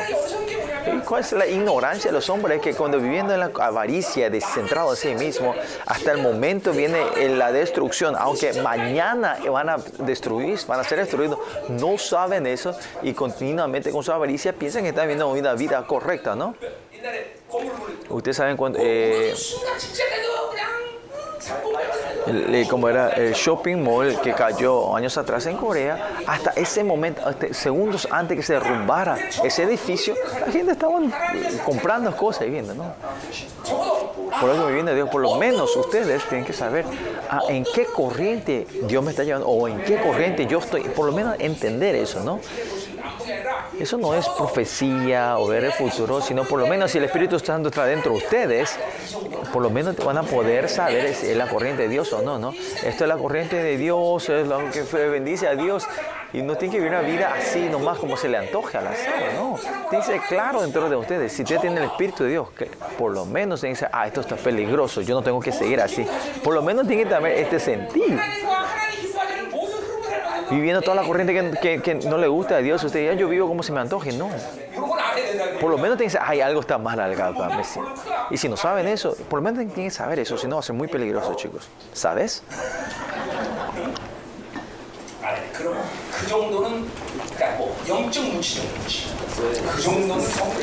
Es, es una intuición espiritual, ¿no? La gente que viene de Dios, el Espíritu, saben esto. Y poner, sabe poner el freno a estos. Ver. Si ustedes no llegan a ese punto, es así peligroso. No, versículo 4 al 14, entonces. El ataque está fuerte hoy. Ayer fue muy bueno, ¿no? Por eso. Mm, tengo un tirón en el cuello atrás. ¿Qué le vamos a hacer, no? Y si no llego a terminar, vamos a ver, usted puede ir a internet y escuchar mensajes de allá. Bueno, 4 a 14 eh, habla sobre los pecados y el juicio ah, a Israel. Primero queremos 4 a 8, ¿no? 4, 8 habla sobre de que ellos son, se transforman en bestias, ¿no? 4, 5 habla sobre, sobre Dios y 6, 5 se habla sobre sus acusaciones y 7, 8 sobre eh, el juicio. ¿no? Versículo 4. Una cosa que también el versículo 4 eh, habla sobre el, el éxodo de Egipto. ¿no? Y versículo 5 habla sobre el desierto, el tiempo, y el versículo 6 también habla de la llegada a Canaán. Así podemos ver que estas profecías van en este tiempo y espacio. Vamos al versículo 4 entonces, que dice, Mas yo Jehová tu Dios desde la tierra de Egipto, que todos los profetas continuamente dicen, en José también dice, habla sobre, repite sobre el Éxodo, ¿no? Que cuando vos eras esclavo de Éxodo, yo te salvé, yo te liberé. Eso es lo que está diciendo, ¿no? Tanto dice que parece que él se está sobrando, ¿no? Dice, ¿cuántas veces te salvé? ¿Te acordaste cuando te salvé? ¿Por qué Dios está haciendo eso? ¿Por qué está sobrándose? Porque el evento del éxodo es cuando Israel se transforma en éxodos, ¿no? Eh, fue Israel transformó en Israel, fue en éxodos, ese momento que nos dio la justicia a nosotros, nuestra vida, es lo más importante de ese acontecimiento, siempre que estar manteniendo, ¿no? El mantener la justicia de Dios, que Israel haya caído en la maldad, es que han perdido esta obra tremenda la salvación de Dios y perdieron su, identidad. Por eso es la razón principal que ellos empiezan a vivir del mundo, ¿no? Si usted eh, pierde tu identidad como hijo de Dios, quién soy yo, sin tener esa, esa justicia de Dios, fácilmente van a caer el mundo, ¿no? Esto es Israel, el, el, éxodo fue algo muy importante. Por eso que dice hoy en la palabra, desde que estuviste en Egipto, yo soy tu Dios, tu Dios, no conocerá pues a otro Dios fuera de mí aparte de mí. ¿no? Acá hay una mezcla. En Éxodos primero habla sobre, sobre eh, el diezmo, eh, como el Dios que mandamiento que no tenga Dios aparte de mí. Y yo soy Dios y no hay otro salvador de mí. Y en Isaías 45 también dice, no hay otro Dios aparte de mí. Yo soy Dios que te dará la salvación, no hay otra parte de mí. Todo esto ha mezclado Oseas en este versículo. Por lo que sí, vamos a ver lo que Oseas está diciendo hoy. No importa que los otros profetas hablaron, hablamos, vamos a ver lo que qué dice Oseas hoy, ¿no? Como dije hace rato, desde que estoy en Egipto, yo soy tu Dios Jehová, ¿Qué es esto? lo de lo que Oseas escribió hoy, usa el 10 diez comandamientos, ahí dice, dice, yo soy tu Dios, Jehová, Jehová tu Dios. Es Elohim Yahweh. O sea, hablamos la otra. ¿Qué es Elohim? En Génesis capítulo 1 hasta capítulo 2, 3. Dios, cuando va creando el mundo, ¿qué dice? Él dice que es Elohim. Elohim fue el que fue creando. ¿no? Y después del capítulo 2, eh, versículo 4, cuando él va creando al hombre, ¿quién es ese Dios? Es, es Elohim Yahweh, Jehová. Y en la perspectiva lo la doctrina que de, Dios es algo muy importante, recíbanlo con fe. Que van a ver eso más tarde también, dónde era en ¿En qué versículo era? Ver. Hay una parte que Elohim he usado para Baal. En el versículo de no vimos esta. No, mentira, no es esa. El versículo 4 dice, uh, otro Dios fuera de mí. Eso también la palabra Elohim. Por eso miren, si vemos en la doctrina de Dios, Elohim es el es la palabra se puede usar a Dios Todopoderoso, pero también se le puede usar a Baal. Para nosotros, lo importante para nosotros, el Todopoderoso. Tener, si no tenemos esa relación personal con Dios y vamos viendo solo su fuerza, su todo poder, se transforma en un Elohim que no sea Dios. Pues, siempre buscan fuerza, fuerza, poder, poder. De dolor de cabeza, ¿no? Dios Padre. Porque Él es mi Padre, es importante que Él es el Todopoderoso. Si Él no es mi Padre, y no importa si el, Señor, el vecino es poderoso, no tiene nada que ver, tiene que ver conmigo, ¿no? Por eso cuando Dios me crea a mí, el que Dios cree al mundo es, después es Yahweh. Yahweh es el Dios que existe solo, existe solo. Cuán tremendamente Dios crea a los hombres. Ese Yahweh es un Dios que existe solo, que no tiene comienzo ni fin. No hay forma, porque no tiene comienzo y fin. ¿Qué se puede decir? Es que los hombres, las creaciones, siempre todos tienen un motivo y un resultado, ¿no? Eh, ¿Por qué este plato está aquí? ¿Cuál es el motivo? para poner mi toalla. ¿No? El resultado es por eso esta toalla está sobre esta, este plato. ¿no? Ese es el resultado. ¿no? Yo no traje este para comer carne. ¿no?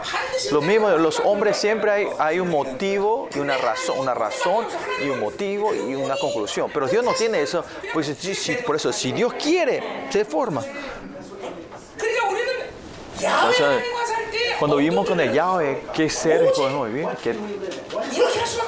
Solo pude hacer esto, eh, solo tenía que hacer esto porque no tenía dinero, por, por esa persona, por esto y por lo otro. Eso no es vivir con Dios, con Escocia. Pero vivir Yahweh, esa es la voluntad de Dios. Es la voluntad de Dios. Por eso vivir con Dios es tan, se, se, simplifica todo. La razón que Dios nos crea a nosotros es ese Dios, ese Dios nos creó hacia nosotros. Los hombres continuamente de lo que las condiciones que el mundo le da, la razón, son seres que no viven atados en eso, ¿no? Sino ese Dios que existe solo, Él me creó y nosotros tenemos que buscar la voluntad de Dios. No es porque yo no tenga dinero, porque no hago esto, porque hice esto y lo otro, porque me tengo que ir ahí. No, eso no tiene nada que eso no es la imagen de la gente de Dios, sino es porque la voluntad de Dios no vamos, porque la voluntad de Dios yo me muevo, y si no la voluntad de Dios yo no hago, yo paro. Y por eso en el texto de hoy, Dios es tu Dios, dice Jehová tu Dios, dice, Él es el único Dios tuyo, por eso, aparte de mí no conozca otro, dice. No conocerás pues otro Dios fuera de mí. El Yada viene la palabra ginosco, experimentar, experimentar. Pero es una negación fuerte aquí, ¿no? Solo Elohim es Dios, no debes de experimentar o, conocer a otro como Dios. Y esto sea en un, en un tiempo continuo, continuamente, que si no conoces y también nuestra orden espiritual también, si no conocemos a Dios como nuestro Dios, empezamos a eh, conocer otras cosas como nuestro Dios. Esta es la orden. Si no estamos recibiendo a Dios, lo tomamos a otra cosa como nuestro Dios. Y esta es la esencia de los hombres. Por eso si vivir la carne, claramente vas a recibir otras cosas como tu Dios. Por eso los hombres que fueron creados completamente por Dios. Y solo vivir de Dios es la esencia nuestra. Nosotros no podemos vivir de otras cosas. Por eso, eh, si tenemos problemas de nuestra vida, ¿el mundo te puede traer salvación? No, no puede. Solo Dios te puede traer la salvación, te da la salvación. Y esta es la orden, no hay otra. es porque no tengo dinero, estoy destruido. No, voy a morir. No, es porque no tenés a Dios bien, estás muerto, estás frito, ¿no? Y esta es la, la, como era, el malentendimiento del mundo, ¿no? Porque yo soy pobre, porque mi padre no tiene dinero, no tiene influencia. No es eso. Si tenés a Dios, nadie te puede matar. Y si Dios dice que te va a matar, nadie le puede salvar, ¿no? Y si Dios te va a salvar, nadie puede matar. Israel, Dios tiene que venir la salvación, ¿no?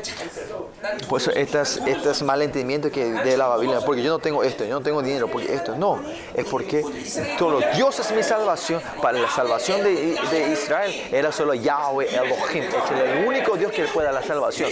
Por eso nosotros continuamente, continuamente, no tenemos que vivir una vida que van tomando otra cosa como dioses. Si usted va tomando otra cosa como Dios, se termina, ¿no? Y la razón que no tenemos que vivir la carne pues, es porque si viene la carne, usted van tomando otra cosa como tu Elohim, como tu Dios. Esto es algo, algo temeroso, ¿no? La palabra Elohim es una, palabra um, que puede usar a los idólatras, a, idolatría, demonios y a Dios también. Pero si vemos la doctrina de Dios, eh, Elohim y Yahweh siempre tienen que estar juntos, ¿no? Es el Dios que está solo, que, eh, que existe solo. Si no tenemos esa relación con Él, Elohim puede llegar a ser idolatría a usted, ¿no? Usted, si usted vive de tu codicia, avaricia, poder, buscando el poder de Dios, Dios me da dinero. ¿Y qué es ese Dios? Eh, ¿Qué transforma ese Elohim? Se transforma, se transforma en un momento para otro un ídolo para ustedes. Dios me dé dinero, bendíceme Dios, y mis hijos sean prosperados. Ese Elohim es un Dios, un, un Dios ajeno, es, es un ídolo.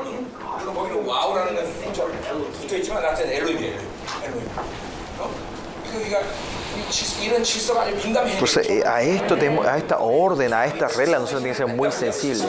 El Dios que existe y está solo, viene la palabra yada, es un eterno presente.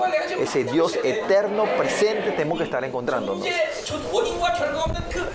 Ese Dios que no tiene el motivo y la razón. Y, en conclusión, entramos, Él que está encontrando con Él, a ese, es Elohim, ahí viene nuestra justicia. Otra forma, en el Nuevo porque Él es el Abba Padre, que sea todopoderoso en beneficio para nosotros.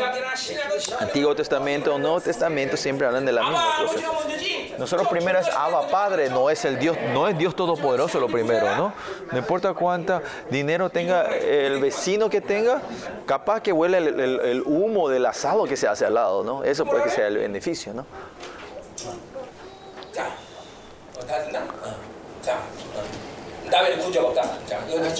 No hay, ah, no hay salvador aparte de mí, dice. Solo Dios es el único que puede traernos salvación. Por eso, miren, Isaías continuamente habla, y Oseas también creo, eh, no que Israel es destruido porque no tenga fuerza. No importa aunque no tengan dinero, no tengan fuerza en el mundo, pues si tienen la palabra de Dios, siempre son, y si tienen a Dios, eh, serán victoriosos. No tienen que dudar esto ustedes. Y la razón que Israel es destruido es porque no es que no tengan dinero, es porque no tienen a Dios ellos. En mi, vida corta fe, 30 años, yo he experimentado muchísimas veces esto y hay muchos testimonios. Que si solo tengo a Dios, a Dios no vamos a fracasar. Y si Dios dice que me va a salvar, nadie me puede matar. Y al revés, si Dios ha decidido la muerte, nadie puede salvar a esa alma. Es algo temeroso. A ese absoluto Dios tenemos que estar nosotros siempre experimentando, ¿no?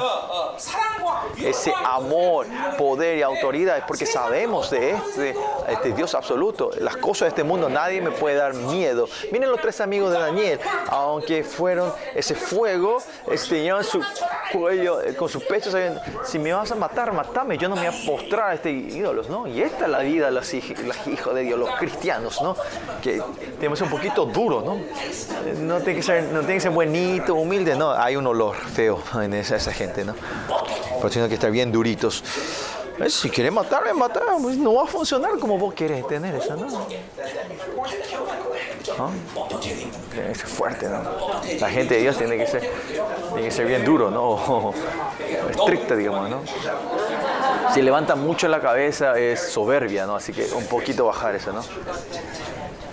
Tener esta actitud, ¿no? Mira esa Israel que vivieron con ellos todo tremendo. ¿Cuán ¿Cuán gusanos son estos que, que van a estas naciones fuertes y piden ayuda a ella y buscan a ella? ¿no? Esa gente que conoce a Dios y tiene la, la, palabra de Dios, ¿cómo pueden ver? Yo sé que no hay ninguna persona ignorante y tonta como Israel en medio de nuestro, nuestra iglesia, ¿no?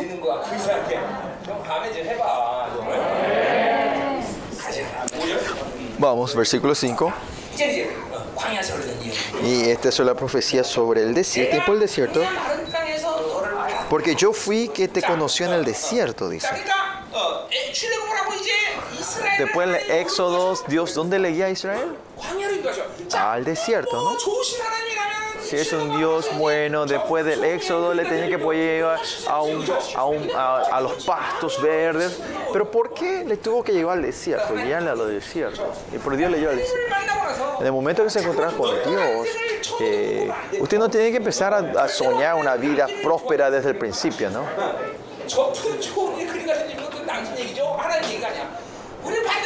Nosotros claramente, si nos, somos hijos de Dios normales, si somos hijos normales, primeramente Dios nos guía al desierto, es una corriente normal.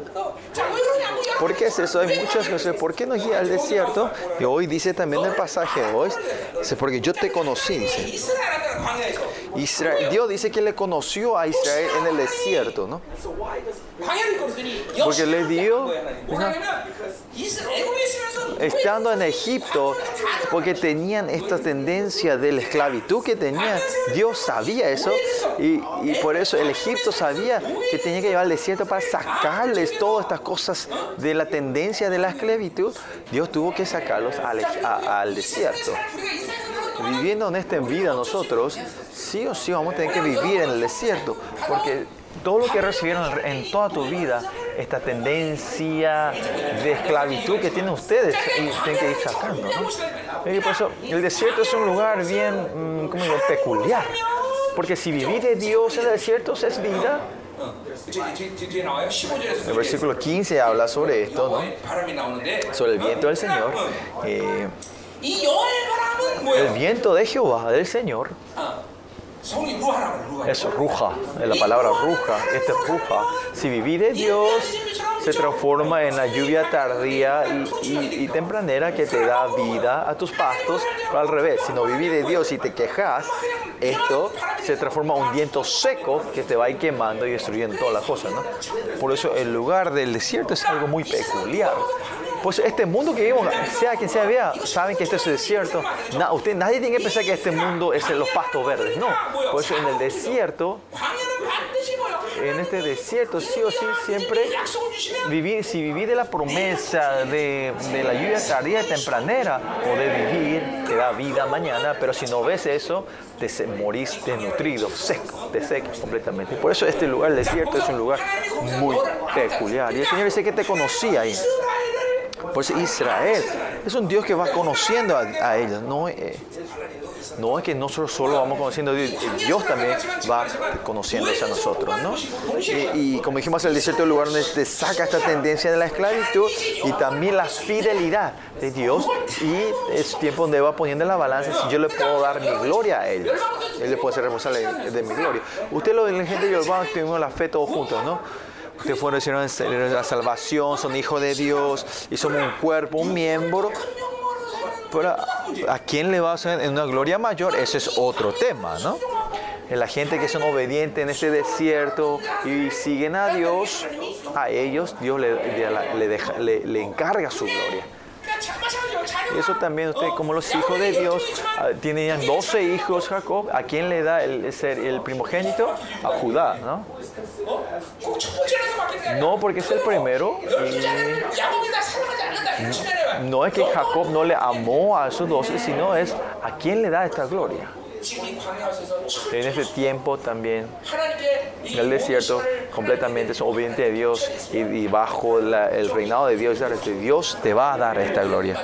Lo mismo a los pastores, ¿no? Cuando yo comenzaba a recibir mi ministerio también, en el comienzo de mi ministerio, puedo decir que continuamente tienen que entrar a un estado donde Dios te va reconociendo. Primero, uh, pasar los, los test, ¿no? De, eh, materialmente, ¿no?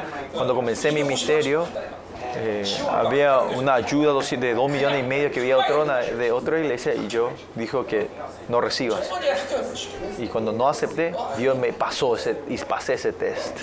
Ese, ese sobre el poder, su voluntad. Ah, porque un poco hay milagros en tu vida, vos sos gobierno, no, vas a morir, ¿no? O sea, desde el comienzo de la vida, Dios fue continuamente poniéndome en la balanza si yo, yo le podía encargar mi gloria a este siervo. No, no. O sea, no solo los pastores, sino ustedes también, los miembros laicos también, a esta gloria de la iglesia, ¿a quién, a quién Dios le va a encargar esto?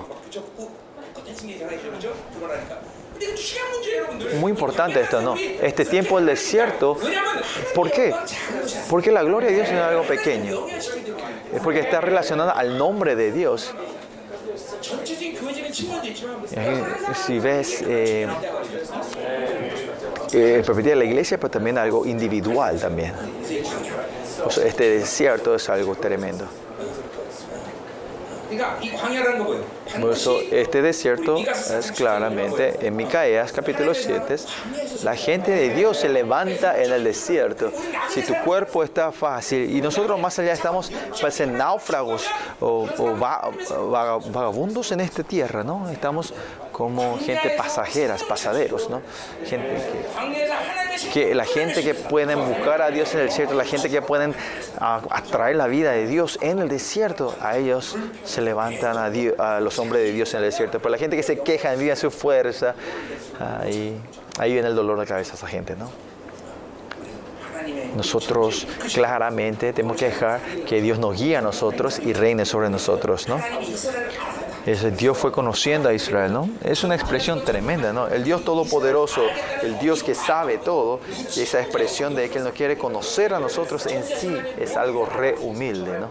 Si Dios todo que no sabe, ¿por qué Él tiene que conocernos? Y David dice en Salmos,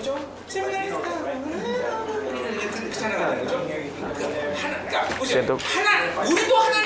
yo donde vaya tú estás, ¿no? Donde vaya Dios nos está experimentando a nosotros, nosotros experimentando a Dios. Por eso Isaías dice, Dios, ah, yo dije en Isaías que dije que Dios ah, para, no, no amó en el punto que Él, ah, él ha renunciado su omni, omnisciencia para conocernos, para amarnos a nosotros, ¿no? Que el comienzo y el final, Dios que sabe toda esta creación, que por lo menos a sus hijos ha decidido no saber el futuro nuestro y más allá y va experimentando, te vas conociendo junto contigo, ¿no? Pues la relación con Dios es muy importante, ¿no? Pero si usted no habla, porque Dios no ha decidido a no conocerlo, usted tiene que contarle a Dios para que sepa cómo yo me siento. Ah, usted dice, Dios, so, usted se lo dice, Dios, ¿me conoces? Dios dice, no, no, no tiene que orar así, o al revés. Dios tampoco no tiene que, Dios no me conoce, no sabe, eso tampoco está correcto. Pues es muy importante la relación con Dios, que Él sabe mi corazón, mis pensamientos. Al final, no es que ah, yo voy creando, sino que voy pidiendo y orar a Dios. Él mismo hace todo dentro de mi vida, ¿no? es así también. Dios, yo tengo mucha codicia dentro de mí, soy muy tratadura de mí. Dios no sabrá, pero cuando usted le cuentan a Dios, Él lo recibe y te resuelve. Esto es importante. Es una relación que te vas conociendo los unos a los otros, ¿no? Por eso si vamos oriendo así, Dios, vos sabés, en el nombre de Jesús oramos, amén. No, así no tiene que terminar tu oración, ¿no? Sí, escúcheme, si Dios vos sabés, te vas a escapar. No, no sé, diga. Versículo 6. ¿Qué dice? En sus pastos se saciaron y repletos se ensoberdeció su corazón y por esta causa se olvidaron de mí. En el desierto Dios le dio comer. En Canaán también le dio, le dio satisfacción. Eso. Pues, ¿Qué pasa cuando ellos ah, se saciaron? Tenía que haber recordado con Dios, pero se olvidan de ti. En esta área Dios eh, a sus hijos. Este es el amor a sus hijos, primordialmente cuando son hijos de Dios. La voluntad de Dios darnos toda su, prosperidad, toda su abundancia, riqueza. ¿no? Eh, usted, gente pobre, dicen, hay algo, no, no es así.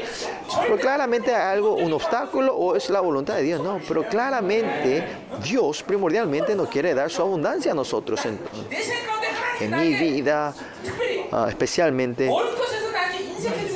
nunca fue Dios tacaño con la cosa de las comidas. ¿no? Más allá, ustedes saben, a eso yo no oro, ni oro algunas veces, ¿no? Señor, dame esto, yo necesito algo. Yo no oro sobre mis necesidades. Yo sabiendo mi relación con Dios, ¿para qué yo tengo que orar? No, no, no hace falta, ¿no? Esto es lo que yo digo. Porque Dios dice, no digas sobre qué no te preocupes de qué comer y qué beber fundamentalmente Dios eh, nos quiere dar esa riqueza. Pero ¿cuál es el peligro sobre Israel? En, en Deuteronomio 8, ¿qué dice? No le puede dar toda la riqueza. Es, vamos a Deuteronomio 8, Deuteronomio 8, 12.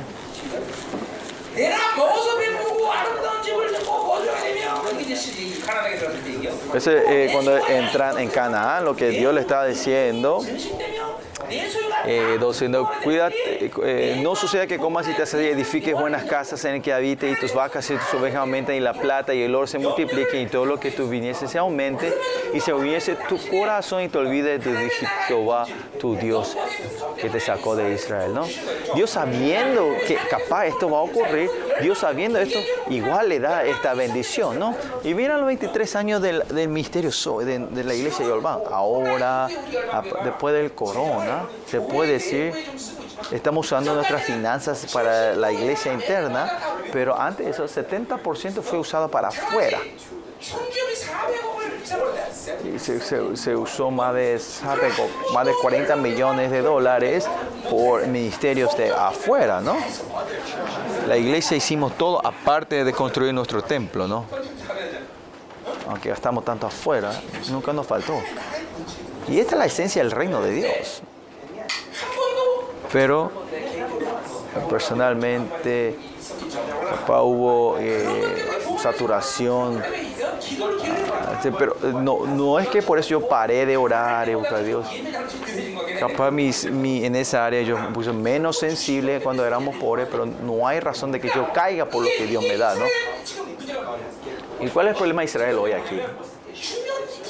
Que cuando le da y le da esas bendiciones, cae en la obesidad de la carne y también cae en la obesidad espiritual.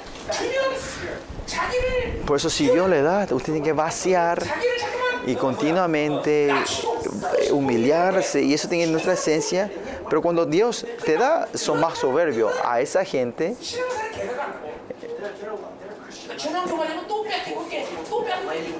No hay, no hay una vida propia porque una, se, le da, se, se y le saca, después les da, le sacas y así 10 años pasan y totalmente están, eh, no hay nada que hacer con esa persona, no pierden todo, ¿no? Pero usted tiene que saber que cuando Dios te bendice, no es para ti, claro que es por ti, pero te da para poder repartir, para poder compartir. No importa cuánto Dios te dé todo, no tengas una vida que vos acumulás riqueza para ti mismo. Es el método del reino de Dios. Si te da un poco, usted tiene eh, o soberbia espiritual, obesidad espiritual. Eso es peligroso, ¿no? Si viven así 10 años, usted no, no- no le va a quedar nada, ¿no? Porque si le da, le tiene que quitar, le da, le tiene que quitar. Por eso usted tiene que estar que siempre, que no importa que Dios le da, siempre estar humilde delante de Dios, siempre estar hacia Dios y siempre en la regla de Dios, sabiendo que esto no es mío, estar preparado para compartir.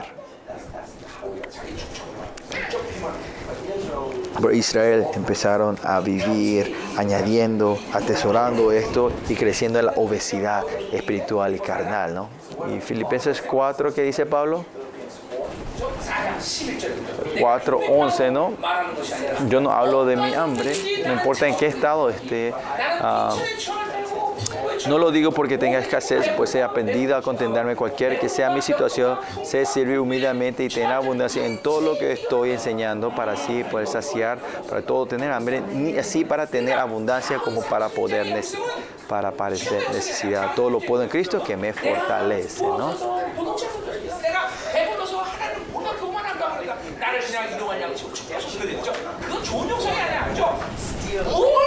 No, la espiritualidad correcta es no importa que te da que poder decir es para, por Dios, ¿no? Este tiene que ser ustedes. Si esta la eh, su cómo era su Perdón, ah, si esto es tu, tu, confesión, Dios te va a cambiar, te va a crecer, ¿no? Así que tráigame todo, yo te voy a usar bien por el reino de Dios, ¿no? yo 30 años pasé este examen de la abundancia de Dios, ¿no? Y llegué hoy aquí, ¿no? Y no, pues, no, ¿qué quiere decir? La abundancia de Dios que le va a dar no lo van a poseer todos ustedes solos, así que tráiganlo, vamos a usar en la iglesia, bien.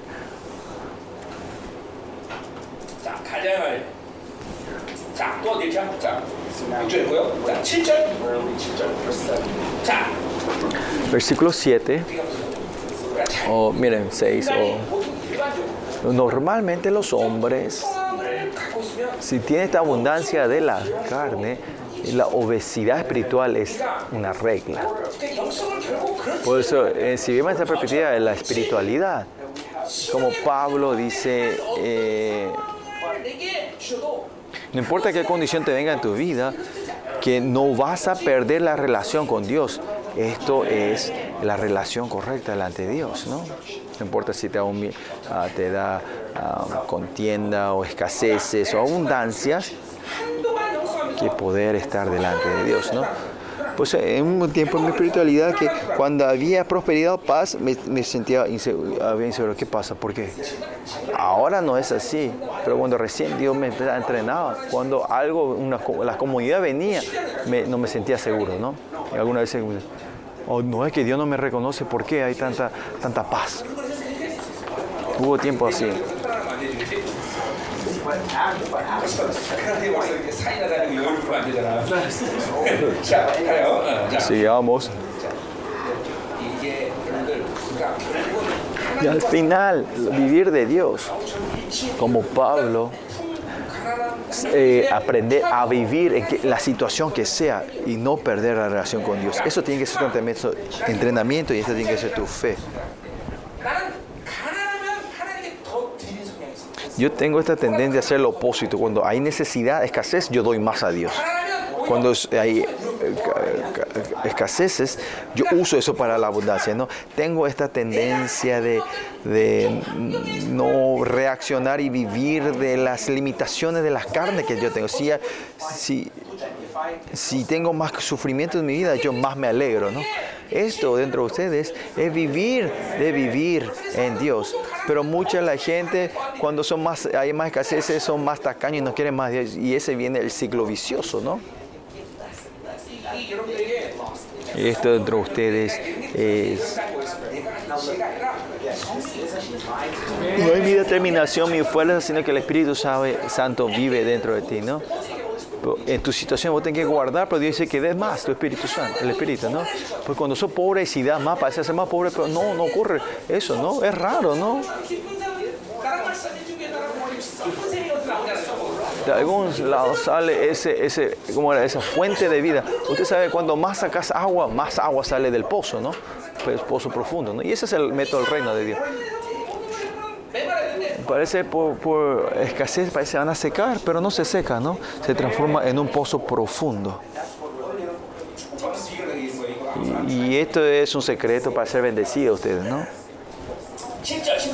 Versículo 7 viene el juicio, dice, por tanto yo seré para ellos como león, como un leopardo en, en el camino de les achizaré. No, ahora son, se engordaron tanto, son un chancho engordado, ahora hay que comerlos ellos, ¿no? Dios habla mucho de sí mismo, pero lo que sí siempre, es un buen pastor. Siempre se define así en su voz. Él le hace descansar en pastos verdes y cuando vengan los leones y bestias, le pega y le saca. Pero hoy Dios se transformó en ese león, en ese leopardo para comer. Esto es temeroso, ¿no? Eh, depende de ustedes quién va a ser Dios para ustedes, ¿no? Eh, si ustedes están en la obesidad espiritual, Dios viene a Kenia a comer, diciéndome, ah, este está rico.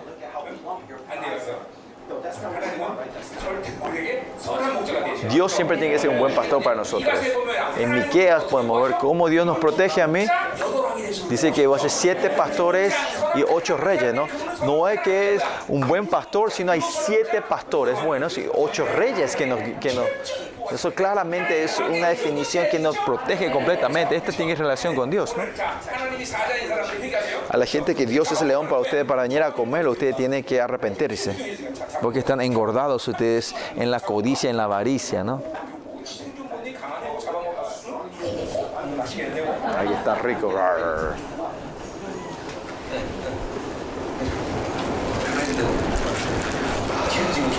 A ellos también le gusta las cosas engordadas, engrasadas, ¿no? Como el leopardo. Versículo 8 habla de una forma más fuerte. Dice, como osa que ha perdido a los hijos, los encontraré. Ustedes saben que los osos son, son temerosos, pero eh, osas que perdieron a sus hijos, esos son tremendos, ¿no?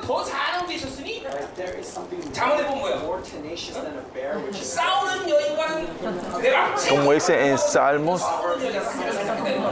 en, en Salmos dice que es más temoroso vivir con una mujer que, que es, carni, es carninosa que, que, que, una osa que perdió sus hijos. ¿no? Usted no tiene que perder, pelear con sus esposas, a tus esposos, porque no, tus, tus esposos no van a cambiar si ustedes eh, pelean. Bueno, eh, eh, no era ese punto hoy, ¿no? Estamos hablando de las osas. Es algo no tiene nada que ver hoy en, en, con la palabra. Hoy. Bueno, pues hablé de la esposa y sus heridas se están levantando, ¿no? Y se dice, y desgarra, desgarré las fibras de su corazón, dice, wow. Y viendo estos juicios que están recibiendo, ay, mira, es temeroso, es No tienen que pensar así, ¿no? Dios a Israel. Para Dios ha dado un amor perfecto y eterno y continuo a ellos para poder llegar a punto de dar este juicio. No es que un Dios malo que veces se lo da juicio, ¿no? Una Gomer, cuando tiene hijos, se va a, otra, a otro hombre y compañía se va a buscarlo. O sea, pues amó con todo lo que pudo amar a, a, a, Homer, ¿no? De la misma manera, Dios amó todo lo posiblemente a, Israel. Por cuando Él trae juicio, nadie puede decir que es injusto, ¿no? A nos amó tanto que de una vez nos mató a nosotros, de una vez. Así porque Dios nos amó. No hay duda para matar, para amarlos a ustedes, ¿no? Por eso todo el juicio de ustedes de una vez ocurre, ¿no? No es que ocurre de una vez, sino que dio el tiempo y le dio tiempos suficientes para que puedan retractarse o para volver a arrepentirse. ¿no? Pues y allí los devoraré como león, fiera del campo los despedazaré, dice el versículo 8, ¿no? Dios no tiene que ser estas bestias, sino que es nuestro pastor, un buen pastor. Bueno, vamos, versículo 9 al 11, al 14, ¿no? Estamos todavía en la, en la sección del, del, versículo 4 al 14, ¿no? Y ahora vamos a los reyes, ¿no? Te perdiste, oh Israel, más en mí tu ayuda, dice. Israel en la vida de los israelitas eh, no es cuánto ellos procuran, eh, no es cuánto han procurado su vida, sino quién está al lado mío. Eso es lo importante. ¿Quién es mi aliado? ¿Quién es mi, quién es mi equipo? Y ese es el resultado. Es importante te diga, si Dios es mi aliado, Dios está conmigo, termina todo. Si ustedes saben que, que si Dios es mi equipo, mi equipo, todo es simple y fácil, ¿no? ¿Por qué ustedes tienen dinero, se preocupan? Si saben que Dios está contigo, es tu equipo, ¿no? ¿Por qué si tienen tribulación y hay, tienen temor y ansiedad? Es porque no saben que Dios está, a tu lado. Lo importante es quién está al lado tuyo. Si Dios está al lado tuyo, si Dios está en, tus, en tu equipo, Dios nunca te va a regañar por los errores que vos cometas. Lo que Dios no quiere que seas, que seas, no eh, seas incrédulo. La gente que tiene el temor de cometer errores es, es, es, muy crítico, muy, muy...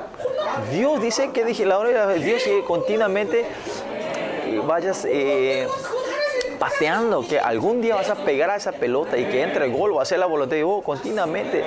Patearle la pelota, continuamente patear la pelota.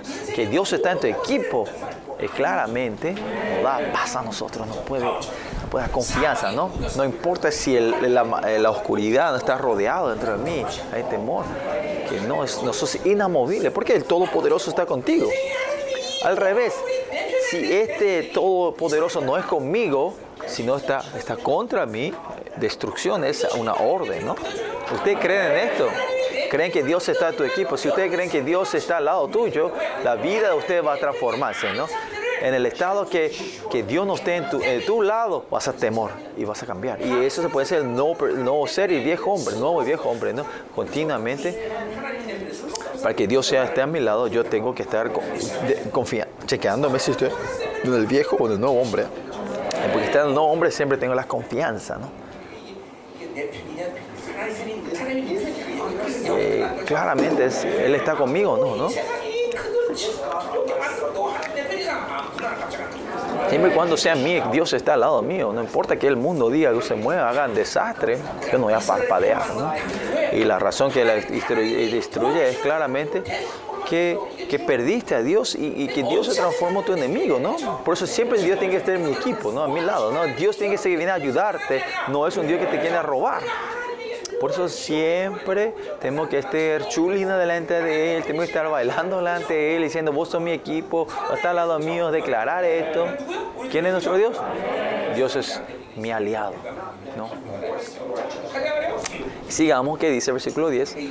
Bueno, en Oseas, eh, repito siempre esto, esto es verdad que si Dios eh, no es mi equipo, es mi enemigo. No hay, él, no puede estar en el medio, no es mi amigo, no es mi enemigo, no. Si Dios no está al lado mío, es mi enemigo. Esto es claro, esto es una orden.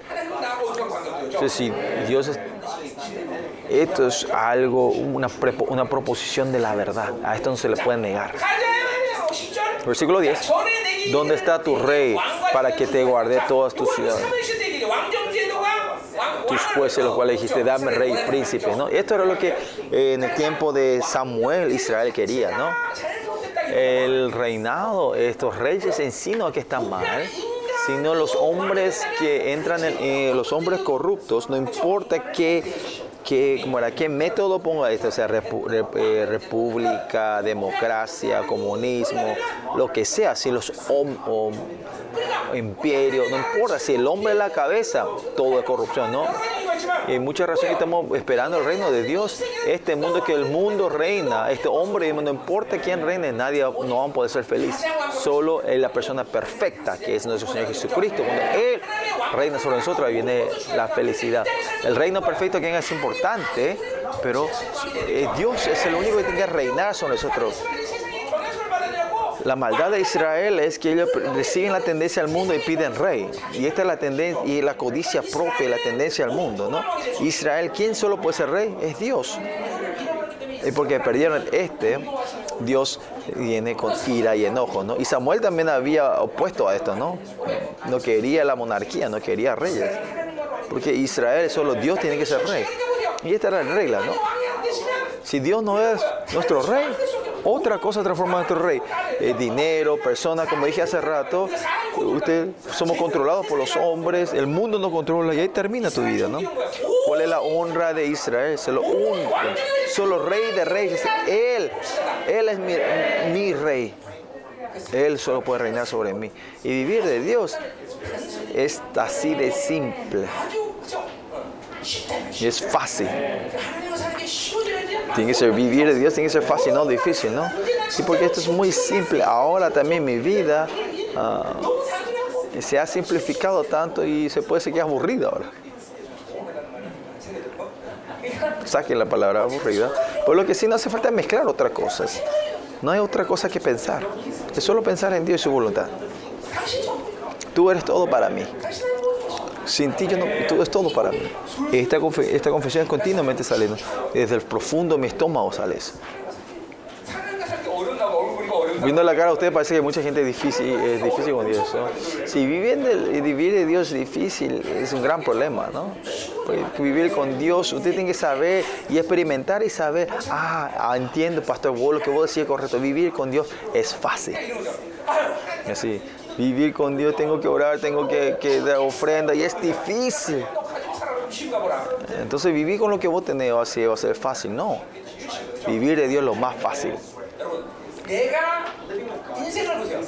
Mire, mi vida, La cosa que yo no decida, ustedes saben lo, lo- cuán cómodo es. eh, Cuando yo no tomo la decisión de cuán, cuán, eh, ¿cómo se dice? Cuán, cuán aliviado es mi cabeza, ¿no? Ustedes saben quién es el que más dolor de cabeza tiene en la empresa Ent.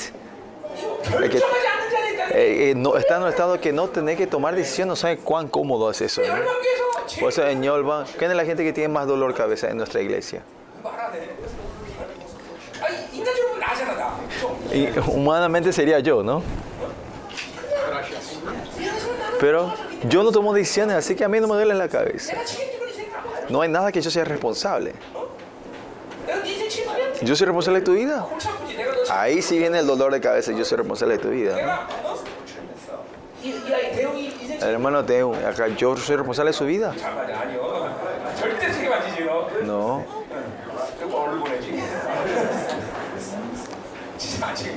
De verdad. Por eso miren, que Dios esté reinando en muchos aspectos se puede leer. Es que yo no he vivido una vida que yo no soy responsable. Es porque no somos responsables. No saben cuánta energía te sobra, ¿no? Y Dios también pide muchas cosas, pero mucho tiempo es un tiempo de oración. Porque yo no tomo decisiones, es solo pedir a Dios que tú haz, Señor, hazlo, Señor. Por eso miren, Y hay una razón por qué usted está malgastando tu energía en las carnes y Porque vos no estás reinando, vos estás, eh, no, Dios no está reinando y yo quiero reinar y el mundo me reina. Vos tenés que tomar todas las decisiones, por eso viene el dolor de cabeza, dificultades. Por eso escuchen bien. Y esta es la imagen de vivir. De Dios. So, pedir el rey en sí para Israel él no sabían algo. Pedir rey es, ¿qué es eso? Que quiere va, entrar bajo dominio de otra persona. Si entra dominio de otra persona, es una vida que vos tenés responsable de tu vida, ¿no? Eso viene de la dos cabeza. ¿Y por qué ustedes viven de, de la deuda de la carne. ¿Por qué? Porque vos sos responsable de mí mismo y ustedes toman todo la deuda de la carne, ¿no? me de tus hijos también. Uh, si usted trata de ser responsable de tu vida, de tus hijos, se transforma mi hijo y ahí vienen eh, los problemas. Tus hijos no son tuyos, solo orar a Dios y a los seis hijos que yo Dios me mostró el camino de sus vidas, por eso yo solo espero. No es tratar de controlarlos a ellos. Porque Él es responsable, no yo. Claro, también yo cuando eh, viene ataque de la incredulidad y eso eh, empiezo a tener dudas. Pero por eso es que siempre, no importa en qué situación, estoy, tratar en, en la- en el reinado de Dios, en la presencia de Dios y mantener el nuevo hombre, una relación espiritual continuamente con Dios. ¿no? La relación entre ustedes y yo también. Yo soy responsable de ustedes, yo muero entonces. En, en hermano, si yo soy responsable, de ustedes no tienen que estar. Esta batalla espiritual severa, yo no puedo ser responsable de esta, ¿no? Dios quiere dejar esto en la mano de Dios. Si yo soy responsable de ustedes, 20 años atrás ya dejé, habré dejado esta iglesia. Porque Dios dice que va a ser responsable, yo todavía estoy aquí. Yo a esta persona tremenda, ¿cómo puedo servirla a esta persona? Esto es suicidio, ¿no?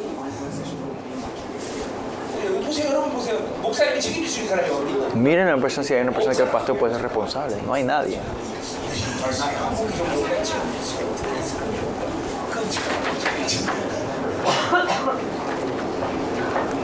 보조서 비두만 했는데 뭐 있지 자 가요 자내 모든 자 그래서 보세요 내 모든 성에서 너를 구원할 자곧내 왕이 어디 있으 ¿Dónde está tu rey para que te guarde de tu ciudad y tus jueces de los cuales dijiste? So, aquí, estas ciudades, nadie puede salvarles a ustedes, solo Dios les puede proteger a ustedes y cuidarles a ustedes. No tener dinero, ¿tienen que preocuparse o no? No, porque Dios es tu juez, el que posee toda la creación es tu Dios. Vienen, eh, tienes tribulaciones y tormenta viene la paz. Porque, por eso en mi vida no es lo que... Eh, usted sabe, tiene que saber, no es la situación que se ve con tus ojos, sino es cuestión de la fe. Usted sabe, ¿no?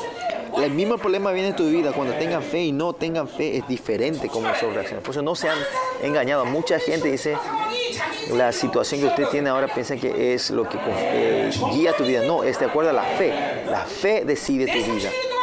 Pasado 31 años, todo lo que yo elegí con la fe, Dios, cuando me paré en la fe, el enemigo no pudo sacudirme, no pudo moverme. En el momento que tengo la fe, Dios empieza a reinar en la fe. Y algunos más allá, cuando yo tomo la fe, ya no, ya no me ocupo, ya no dejo, eso dejo atrás de Dios. ¿no? Yo ni oro, dejo eso en la mano, porque yo sé que Dios va a guiar. Y por eso viene ese gusto y sabor de vivir con ese Dios Todopoderoso, ¿no? Y ese Elohim Yahweh, ¿no? Y, y hay esta, emoción de vivir con Dios, esta diversión de vivir de Dios. Si no es así, ¿cómo puede vivir con este Dios? Es un Dios viviente que está reinando en mi, en mi vida. Por eso es que podemos creer en Él. Vivir con Dios es emoción, alegría, gozo. Amén. No, es un, es un privilegio. Vamos. Y le preguntan, ¿dónde están tus reyes? Eh, otra forma de decir, tontos, yo soy el rey, Dios solo es el rey, solo no, Dios es tu salvador. ¿Qué estás, ¿Por qué estás mirando al mundo y buscando solución ahí? versículo 11, dice, te di rey en mi furor y te lo quité de mi ira, dice. Porque los Israel pidió, su furor le dio y Saúl le quitó en ira a Saúl. ¿Qué quiere decir esto? El, el rey de este mundo, miren ahora también proféticamente, en Jehová dice que vemos que seis reyes se matan y cambian en un corto tiempo. Todo para Israel. Los reyes de este mundo es es inútil, no sirve. Si son hijos de Dios, tienen que saber que Yahweh es Dios, solo que Jesús es tu rey. Por eso la iglesia no es otra cosa, sino que el rey de reyes, y yo soy su cuerpo, él es la cabeza, y yo soy el cuerpo, cuando él reina, la iglesia es felicidad. No hay forma que no sean felices. Usted tiene que creer en esto, ¿no? Por eso en mi misterio lo importante es que estar obediente a la cabeza Jesucristo que, él, que el Rey de Reyes es nuestra cabeza y todo lo que Él ordena y todos los miembros de la iglesia pueden vivir. Ese es el secreto y la forma de vivir una vida feliz en esta iglesia de Olván. Si Él está reinando, todo es prosperado. Por eso en esta comunidad es muy importante mover en obediencia y en unidad delante de Dios. Pues desobediencia hace continuamente que haya estos problemas y, este, tus fuerzas traen ah, problemas. Ya está.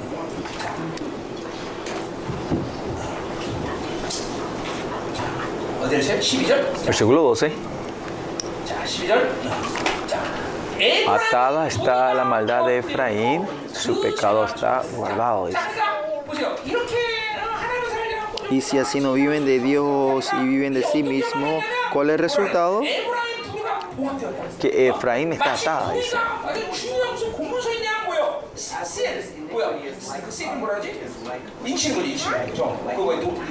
O sea, la, la, perversidad de Efraín está bien guardada, dice. Es es sellado que no puede tocar, ¿no? Dice que su pecado, se ha tomado nota de su pecado, dice, ¿no? Que ha guardado que nadie puede buscar. ah, ¿qué, qué está diciendo esto? Que el pecado de Israel, que nadie puede eh, resolver el pecado de Israel. El pecado de Israel, nadie puede buscarlo y resolverlo esto, ¿no? En Apocalipsis 5 dice, Juan está llorando, él tiene que sacar este sello. No hay una persona que tenga la autoridad de sacar ese sello y aparece el, el Cordero Santo y saca esto, ¿no? Lo mismo en los pecados de Israel que está guardado, atado, está sellado. No hay hasta que venga el Cordero, no hay que, alguien que pueda sacar, desatar esto, ¿no? Este sello, ¿no? El pecado está bajo caja fuerte y nadie puede abrir. Y cua- si la- el Cordero Santo no vi- viene a abrir y sacar ese resolver, no hay nadie que pueda resolver eso, ¿no? Por eso ese pecado, ese lugar donde nadie puede tocar, nadie está, tu pecado ha sido escrito en el, en el lugar santísimo, en el templo celestial. Nadie puede resolver. ¿Quién puede entrar en ese lugar santísimo donde está la gloria de, Dios? ¿Quién puede entrar ahí? Ay, yo escondida voy a entrar en ese lugar santísimo y voy, voy a borrar todos mis pecados. Ahí. ¿Ustedes fueron ahí? Yo, yo sí fui ahí. Ahí, primeramente. ¿eh? hay un eh, eh, como el río de fuego. Si te, te, va mal, te vas a quemar en ese río. ¿Y qué más? Están los serafines que están ahí. Te, van a, te van a la paliza de estos ángeles si llegas a... No piensen ir ahí, sino el pecado de Israel, el pecado de los hombres, eh, ese pecado fueron guardados en un lugar que no pueden resolver. Por eso solo el que puede borrar estas, estas carpetas, nuestro pecado, es el Cordero Santo que borró todo esto. Ahí viene el gozo y la alegría. Usted tiene que creer en esto ahora que eh, por el gozo y la alegría de Dios, que ese del día de, como era de, Yom Kippur, ellos se celebran por ese pecado fuera postergado, un día, al día siguiente pecan otra vez, pero ustedes vienen a esa fiesta y la alegría que hacen por ese día, ¿no? Como siempre dije, esa música tan aburrida, puedan danzar tan divertidamente, nunca vi eso yo.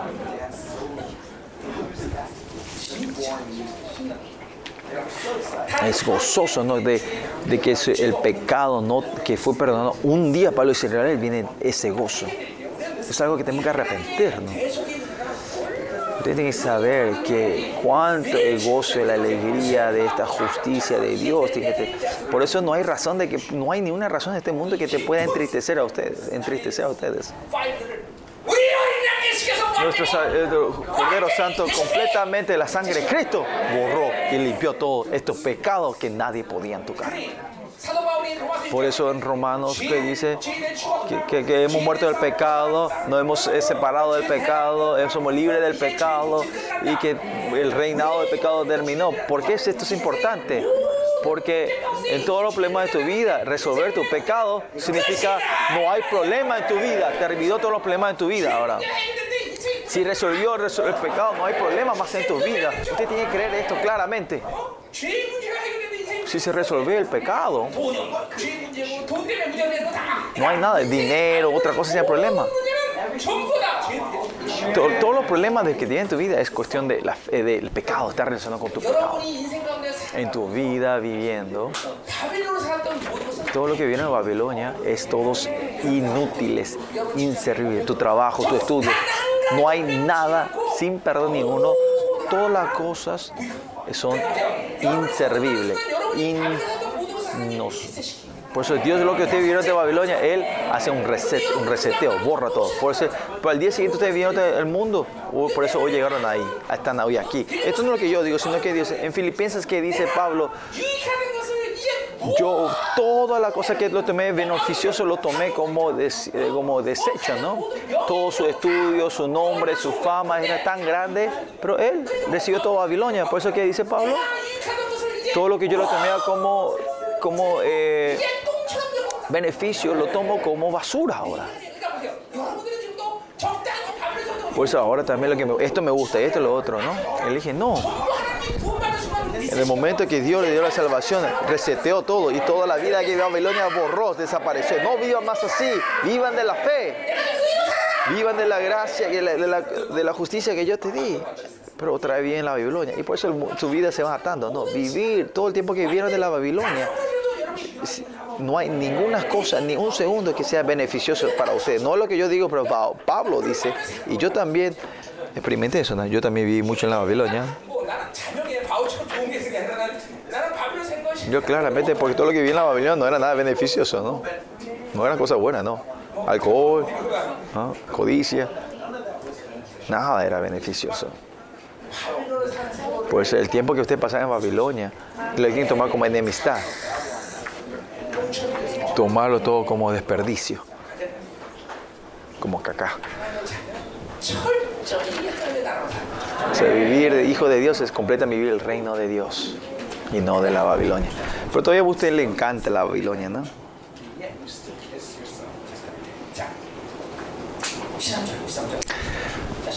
Versículo 13 que dice, dolores de mujer que da a luz se le vendrá. Por eso Israel dice, cuando este, en dolor del parto tenían, como cuando Asiria vino a atacarle, ¿no? Creo que no es un dolor mayor en, en la- en la- en los, en los hombres como el dolor del parto, ¿no? Y así Israel está acabado. Sea apóstoles, profetas, cuando dan esta metáfora sobre el dolor del pacto, eh, del, del, parto, es un dolor doloroso y también instantáneo, ¿no?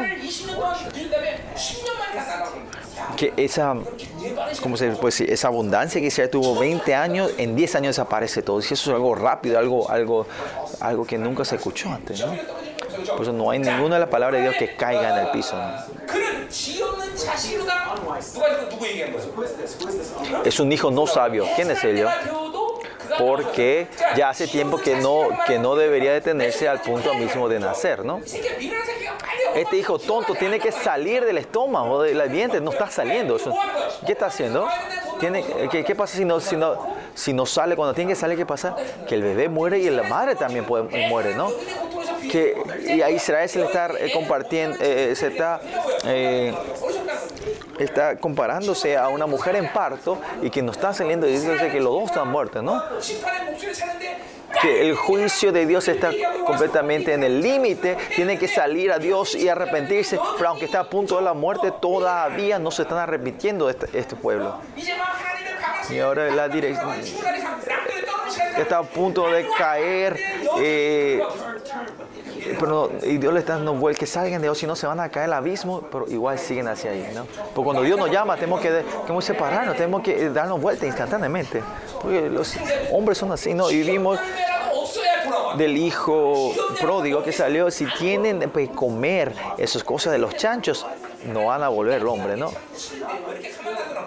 Y en ese estado Dios tiene que romperle, ¿no? Hay que romperle, ¿no? Eh, este, oh, Dios tiene que venir a pegarnos para que podamos volver a Él, ¿no?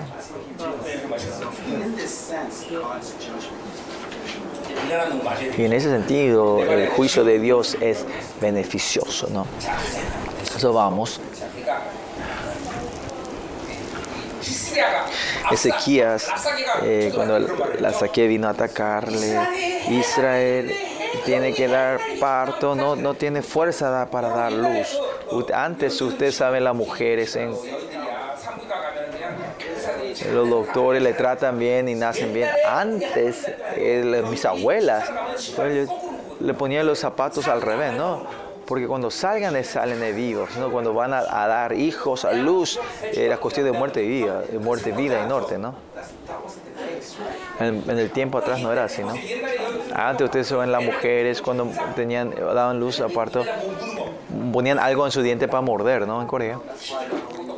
Y después en el techo se le ponía de telas para que agarren y puedan gritar así, poner fuerza. Y de repente, y algunas se desmayaban las mujeres, era que despertarles. Y otra vez se ponen fuerza.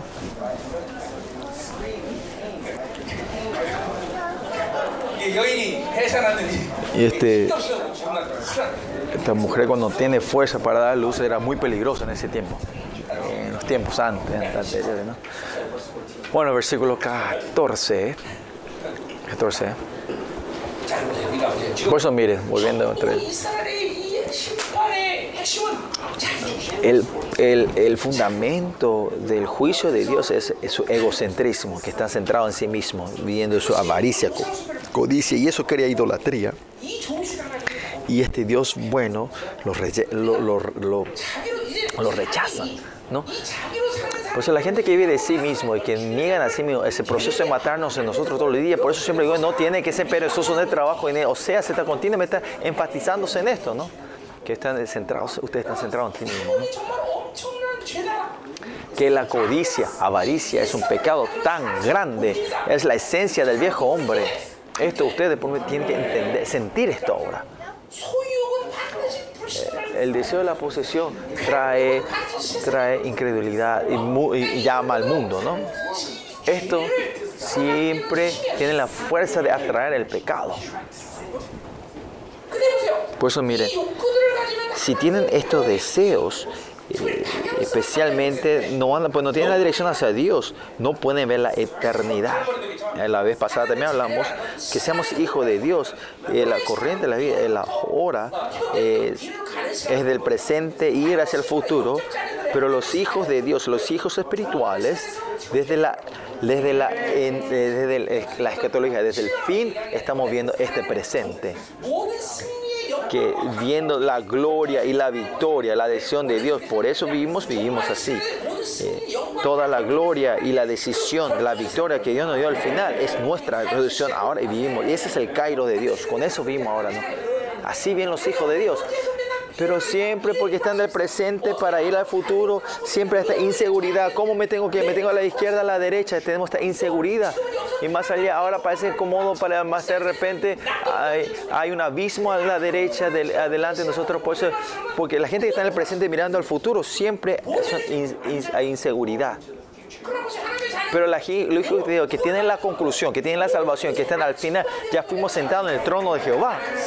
Ya estamos sentados en el, lugar de la victoria, de la vida que yo vivo, con la victoria del fin del mundo que yo tengo, la catalogía. Ahora, con esa victoria, yo voy al presente donde estoy. Eso es poder ver el dibujo completo. Esta codicia tuya hace que te ciegan los ojos, no poder ver, ver lo que está delante de ti. Hay que vivir centrado en nosotros, no en Dios, eh, eh, en Dios no en nosotros. ¿no? Hablando de, la, eh, la, de, parábola del sembrador, vemos que la tierra peor de todo es la, tierra de la codicia, de la avaricia. ¿no? Que el viejo nuevo hombre está siempre un segundo nuevo hombre y otro segundo viejo hombre, nuevo viejo, nuevo viejo, nuevo viejo. Por algunas veces, por mucho tiempo, están el viejo hombre y después un segundo el nuevo hombre, después volver otra vez a tu viejo hombre, ahí viene el dolor y el problema de tu vida. No vas a poder escuchar la voz de Dios, no poder hablar y compartir el reino de Dios y toda la palabra de Dios es algo simbólico, metafórico, no tiene nada que ver, más allá de tener sueño y te adormeces y dices, ¿por qué tengo tanto sueño? ¿Por qué tanta opresión? Oh, el siglo XIV. Y, y viendo al final de Oseas, claramente es severo nuestro deseo a la Babilonia. Es así de severo. Tenemos que destruir esto. Es maldad. Esto es algo que va atando nuestra vida, dando yugo a nuestra vida. Tienen que saber que es una maldad tremenda. si tienen este deseo con esta gente, no pueden compartir las cosas del reino de Dios. Esto no es cuestión de ir al infierno. Pueden irse, pero no es eso, ¿no? Si tienen este deseo, no van a poder recibir y compartir la gloria de Dios. Eh, la gente que son reyes, los reyes de Dios. Los hijos del rey. no tienen el deseo de la posesión, de cómo tomar un terreno, una tierra, ¿no? Porque todo es mío, ¿no? Esencialmente los reyes buenos. No tiene ese deseo, es un rey eh, anormal traer buscar sus su posesiones propias. Sí no cae en, la, el deseo de la seguridad, de la posesión. ¿no? Oye, pues no hay una fama mayor que, que, que, que, el rey, ¿no? No hay una fama mayor. ¿Por qué, qué, va, a procurar, procurar tener fama, no? Y más allá el rey sí también es es glorioso y glorioso que, y no van, no van a caer en el deseo del placer de este mundo, de la carne, ¿no? Pero vivir del Hijo de Dios en esa gloria, estos deseos sí o sí tienen que separarse dentro de nosotros. Versículo 14. De la mano de Seol los redimiré, los libraré de la muerte. Oh muerte, yo seré tu muerte y seré tu destrucción, oh Seol, la compasión será escondida de mi vista. Versículo 14, si vemos en el coreano la primera parte, yo lo redimiré le libraré, parece algo positivo. En el español también parece algo positivo. ¿no? Y, oh muerte, yo seré tu muerte, será tu destrucción, Seol. Y esto es positivo o negativo. Y si vives el texto de Masorat, se, se es directo, ¿no? Voy a empezar a leer de la versión internacional. Eh, desde aquí, a ver qué dice. No hay forma de saber si esto es algo positivo o negativo. Y el hebreo es, no es fácil hablar eh, si es eh, como era interrogativa o imperativo. Ni más allá no tienen, no tienen clara tiempo y tampoco no tiene clara eh, como era ¿Cómo era? Eh,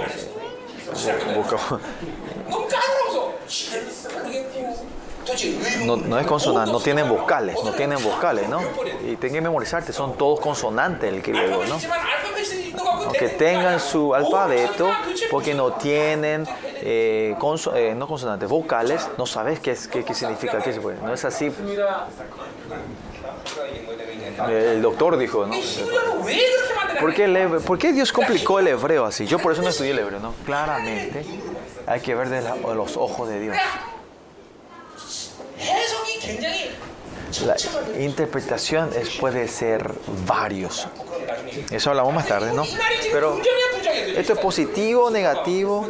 El versículo 14. Eh, elijan uno, uno o el otro. ¿Es positivo o negativo? Sin saber eso. Versículo 12 al 13, ¿de qué habla? Habla sobre el juicio, ¿no? Era juicio, ¿no? Es porque no tenían parto, el hijo y la madre estaban a punto de morir juntos, ¿no? El versículo 15 y 16 es sobre el juicio con esta corriente del capítulo versículo 14 tiene que ser, ¿qué tiene que ser? Tiene que ser juicio, tiene que ser algo negativo.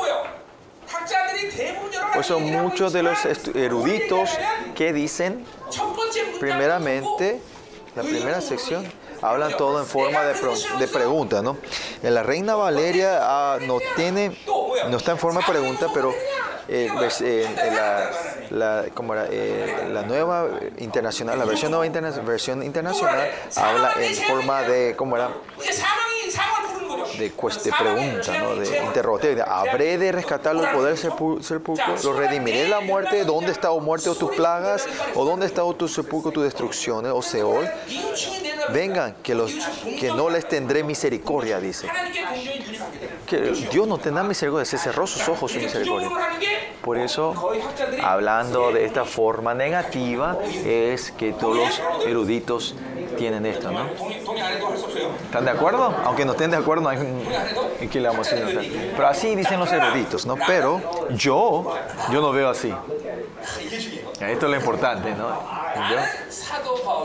Yo, yo, veo la corriente de Pablo, ¿no? Si ves en la Septuaginta, se este, traduce en la forma positiva. O sea, o sea eh, la reina Valeria eh, eh, lo, traduce en esa forma, ¿no? O como positiva. ¿no? Importante que es. En 1 Corintios 15,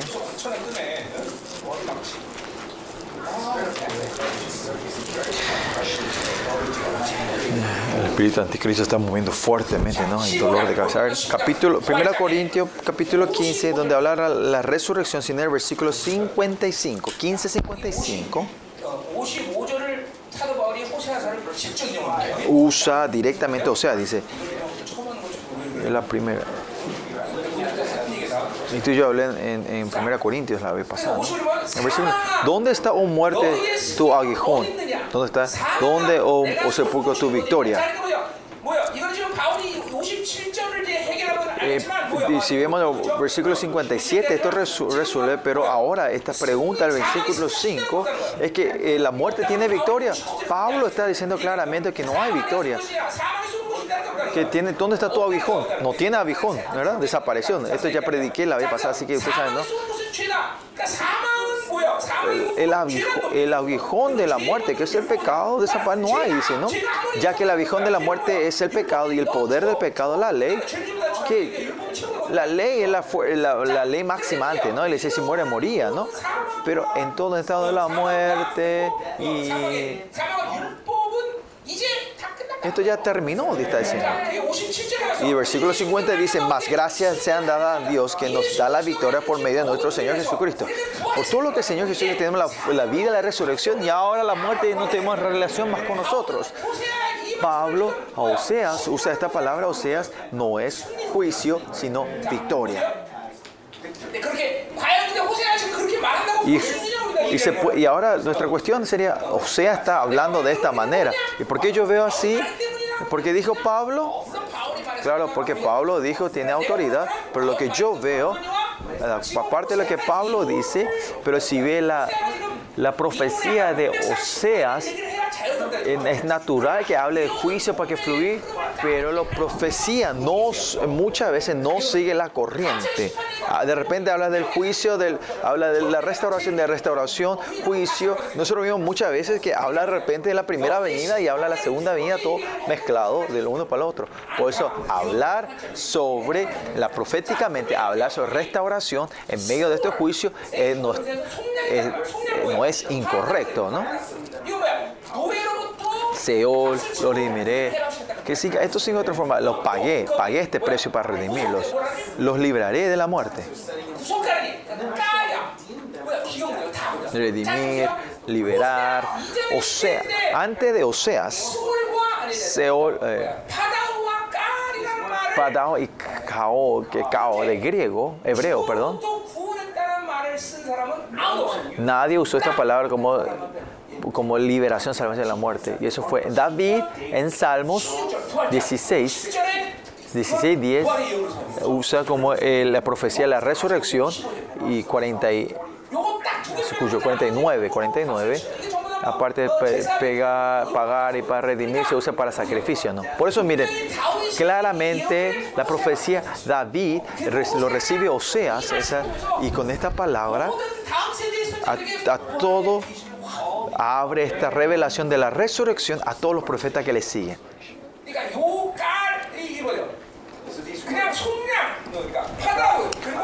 Padaj gal, gal de la palabra hebrea, paja, eh, Oseas, no es que usa en Levítico, la palabra que usa en Levítico o Deuteronomio, sino que mediante Jesucristo, sobre la obra de la resurrección, eso ve Oseas y usa estas palabras. Eh, si alguien quiere eh, rechazar este, este significado, eh, pueden rechazarlo. Pero si así entendemos esto es fácil, ¿no? ¿Por qué? de la mano de, de los lo redimí. Ya la fuerza de la muerte está sobre mí, no, del Seol no está más sobre mí, ¿no? ya no puede tocar. ¿no? 2800, 2700 antes, años atrás. Para nosotros y para que Jesucristo sería casi 700 años antes de Jesús, los profetas ya están profetizando sobre la venida de Jesucristo, ¿no? La palabra Cal y Cabal, desde que comenzó Oseas, donde viene Isaías y lleva al penículo, a lo más alto de estas palabras, ¿no? O sea, abre esta puerta y los, los profetas, así como esa revelación se va abriendo. Por eso miren en Sheol que lo redimió, que le pegó, pagó todo el precio, ¿no? Le liberé mediante por Jesucristo. Pablo usa esto directamente, ¿no? Libré la muerte, ¿no? No es que solo le salvé y ahora son llamados mis, mis herederos.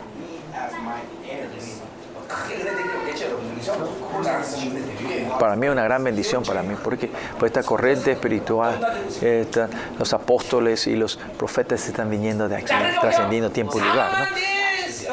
Oh muerte, yo seré, o yo seré tu muerte, o, o seré tu destrucción, Señor.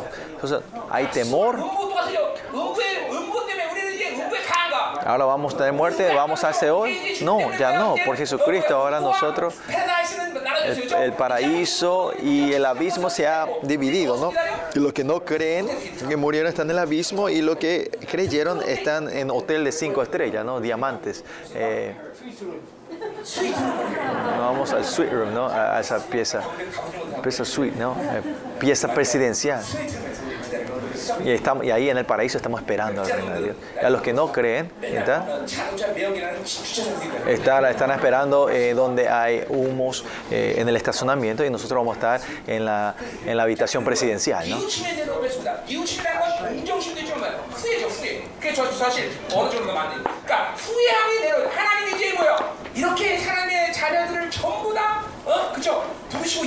Dios le, cuando le llamó eh, a esta predestinación, que Dios le llamó a sus hijos, que podemos que aunque pequemos y estemos en la oscuridad, pero una vez que Dios ha decidido hacer redimir, dar libertad, ya no se olvidará, dice que el Señor, no nos dejará esto.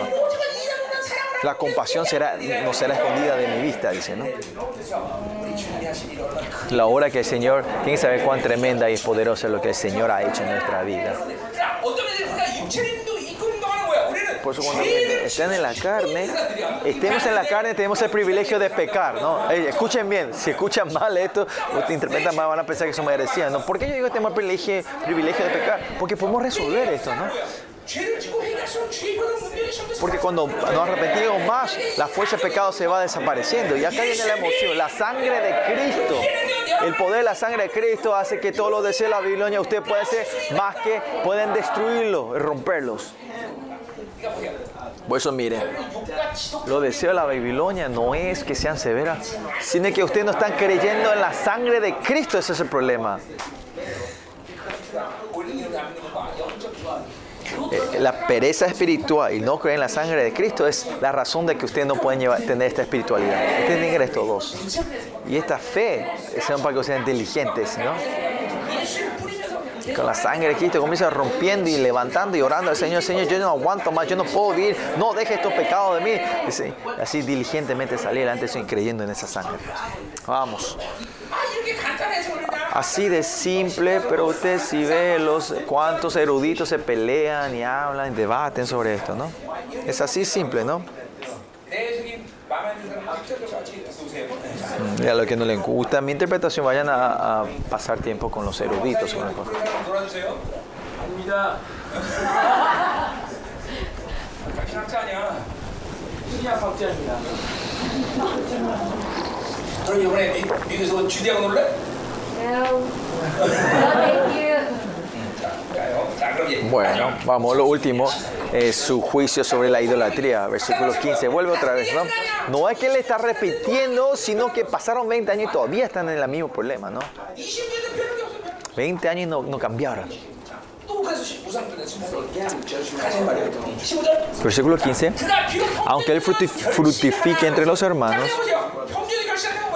¿qué significa que fructifican o prosperen entre sus hermanos? se refiere a, ese árbol que está dando frutos, pero está profitando que a ese árbol frondoso y con frutos van a morir secos, se van a secar, ¿no? Por eso, aunque este hermano sea el que prospere entre todos los israelitas, esté prosperando, él también va a ser destruido. ¿no? Vendrá el viento del Señor, el viento solano que se levanta del, desierto. Es el viento, viento eh, vendrá el solano, viento de Jehová. Esto es un viento que viene del desierto que seca todo. ¿no? Claro, el viento este, el este comienza el desierto, pero usted sabe, el desierto es un lugar tremendo, ¿no? Vivís, podés vivir de Dios o morir de Dios, ¿no? El viento de Jehová, el rúa de Dios, esencialmente el rúa es algo bueno o malo, es bueno, es el espíritu de Dios, esencialmente.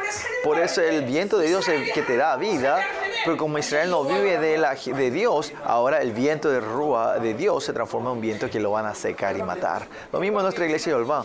Esta unción, la gracia la presencia que Dios nos da a esta iglesia, a los que quieren vivir es beneficioso, si no es muerte.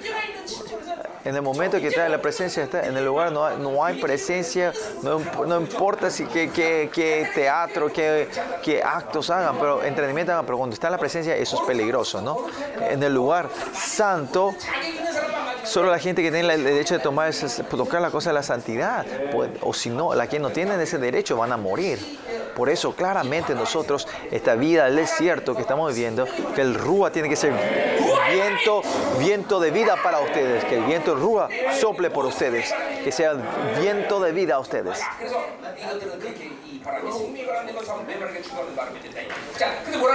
Por eso que dice, de sus manantiales se, se secará y se agotará su fuente, ¿no? el manantial. Eso es agua que está profundamente en el pozo del manantial. Usted sabe, el desierto si ve de afuera es un lugar seco, pero cuando llueve empieza a traer vida. ¿Por qué saben? Porque en, todo Israel, si ves abajo, allá, arriba del monte Hermón, esta agua fluye por, por abajo de la tierra continuamente, ¿no? En Salmo 130 3. Eh, 33, no, dice que el, que, ah, el 133, no, dice que como el aceite que fluye de la, de la, barba de Aarón, fluye el manantial. De agua. Por eso si ves bajo el templo de, de Jerusalén hay, hay una fuente de agua allá abajo, ¿no? Y cuando ven a Jesucristo empieza a, haber terremoto, esa agua a fluir a la mal muerto y esa mal muerto ya no va a ser más muerto, ¿no? Y bajo de la, de, el fundamento, bajo el desierto hay agua todavía. Por eso cuando viene la lluvia empieza a traer frutos y verdes, ¿no? Por eso la esencia del agua también es. Que, y que cuando secan el manantial, secan hasta el fundamento, lo profundo del agua. No hay forma que viva, ¿no? Ahora no sé cómo está ahora, pero eh, Galilea, eh, el mar Galilea, el lago de Galilea se está, se está secando. No es, no es porque no hay, no es porque no, empieza- no, no hay lluvia, sino es porque están usando, sacando mucha agua de ahí, están usando, y otro es por el pecado de Israel, que, que el agua del fundamento hormón no está fluyendo esa agua. Y se puede decir que pues, no, llueve, no, no llueve también. Si esa agua sigue fluyendo del monte Hermón, no se va a secar ese mar de Galilea. ¿no? ¿Y qué más dice? Dice, dice, sacará su mantilla y se agotará su fuente y él sacará el tesoro de todas sus preciosas alhajas. Si vida a ver todo lo que posee y guarda, se van a sacar, vas a perder, te van a robar y arrebatar todo esto. ¿no? Todo lo que vos posees serán sacados de ti, ¿no? Usted tiene que saber así que cuán peligroso es la codicia y la avaricia, ¿no? No solo para los cristianos, depende, toda la gente del mundo se le puede aplicar esto. Que todo lo que ellos poseen, eso le vendrá sufrimiento. Porque eso es la idolatría, le van a sacar. Y los idolatría es, es todo maldición. Y aparte de Dios, todo es maldición. Vendrá la maldición. El último versículo dice, esa María será asolada porque se rebeló contra su Dios. Esta es la regla, ¿no? Esta es la orden. Si se rebelan a Dios, ustedes van a ser, se caerán en espada, o sea, serán castigados, ¿no? ¿Y cuál es este castigo? dice que ustedes caerán a espada, ¿no? Cuando van a Siria no sobra más nada, morirán todos, hasta los chicos pequeños mueren todos, ¿no? No hay más esperanza. Dice que sus niños serán estrellados y sus mujeres en citas serán abiertas. Eh, el país en sí desaparece en sí en este mundo. ¿no? Como dijimos hace rato, ¿por qué viene este juicio? Porque Dios dio un amor perfecto y, suficiente a ellos, pero cuando re, ustedes se rechazan y son traicionan este amor, viene ese juicio, ¿no? No es que usted, Dios no le amó, Dios le está derramando este amor como catarata a ustedes. No es que no lo dio, pero nosotros estamos negando y rechazando. Ese es el problema. El problema es que no estamos pudiendo recibirlo. Es por tu, eh, por tu incredulidad. Viviendo en la Babilonia, la dureza de la Babilonia, es que no están pudiendo recibir eso. Ese es el problema. El amor de Dios está fluyendo como catarata a ustedes. El que han recibido sabe este, que usted que la alabanza, que su amor es eterno y fiel. No hay, eh, no hay forma que no paren de alabar, pero que ustedes han cerrado, esto cerrado. Tienen que abrir ahora eso, esas ataduras, estas, estas cosas cerradas espiritualmente y recibir ese amor. No es que ustedes quieren acepten esto eh, positivamente, sino en fe que Dios ahora mismo le está derramando ese amor inagotable a nosotros, como el romano dice a nosotros, eh, que ha confirmado ese amor a nosotros, ¿no? Él cuando es nuestro gal, nuestro redimir, y Él, el liberado, que ha resolvido todo el pecado de nosotros, y Dios nos ve esa gloria, como podré yo hablar? Oremos juntos. Vamos a orar. Hay que pelear esto, ¿no? Usted no tiene, el anticristo es fuerte hoy, ¿no? Porque peleamos mucho ayer. Hay que orar fuertemente, destruirlo completamente.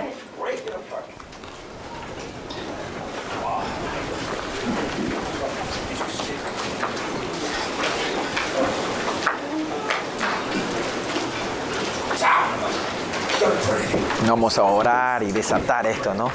En oración, desarrollar. Nuestra iglesia Jehová es el viento, que no sea el viento del solano, sino el viento de Jehová. El viento de vida fluye sobre ustedes. Que el viento del avivamiento fluya a ustedes.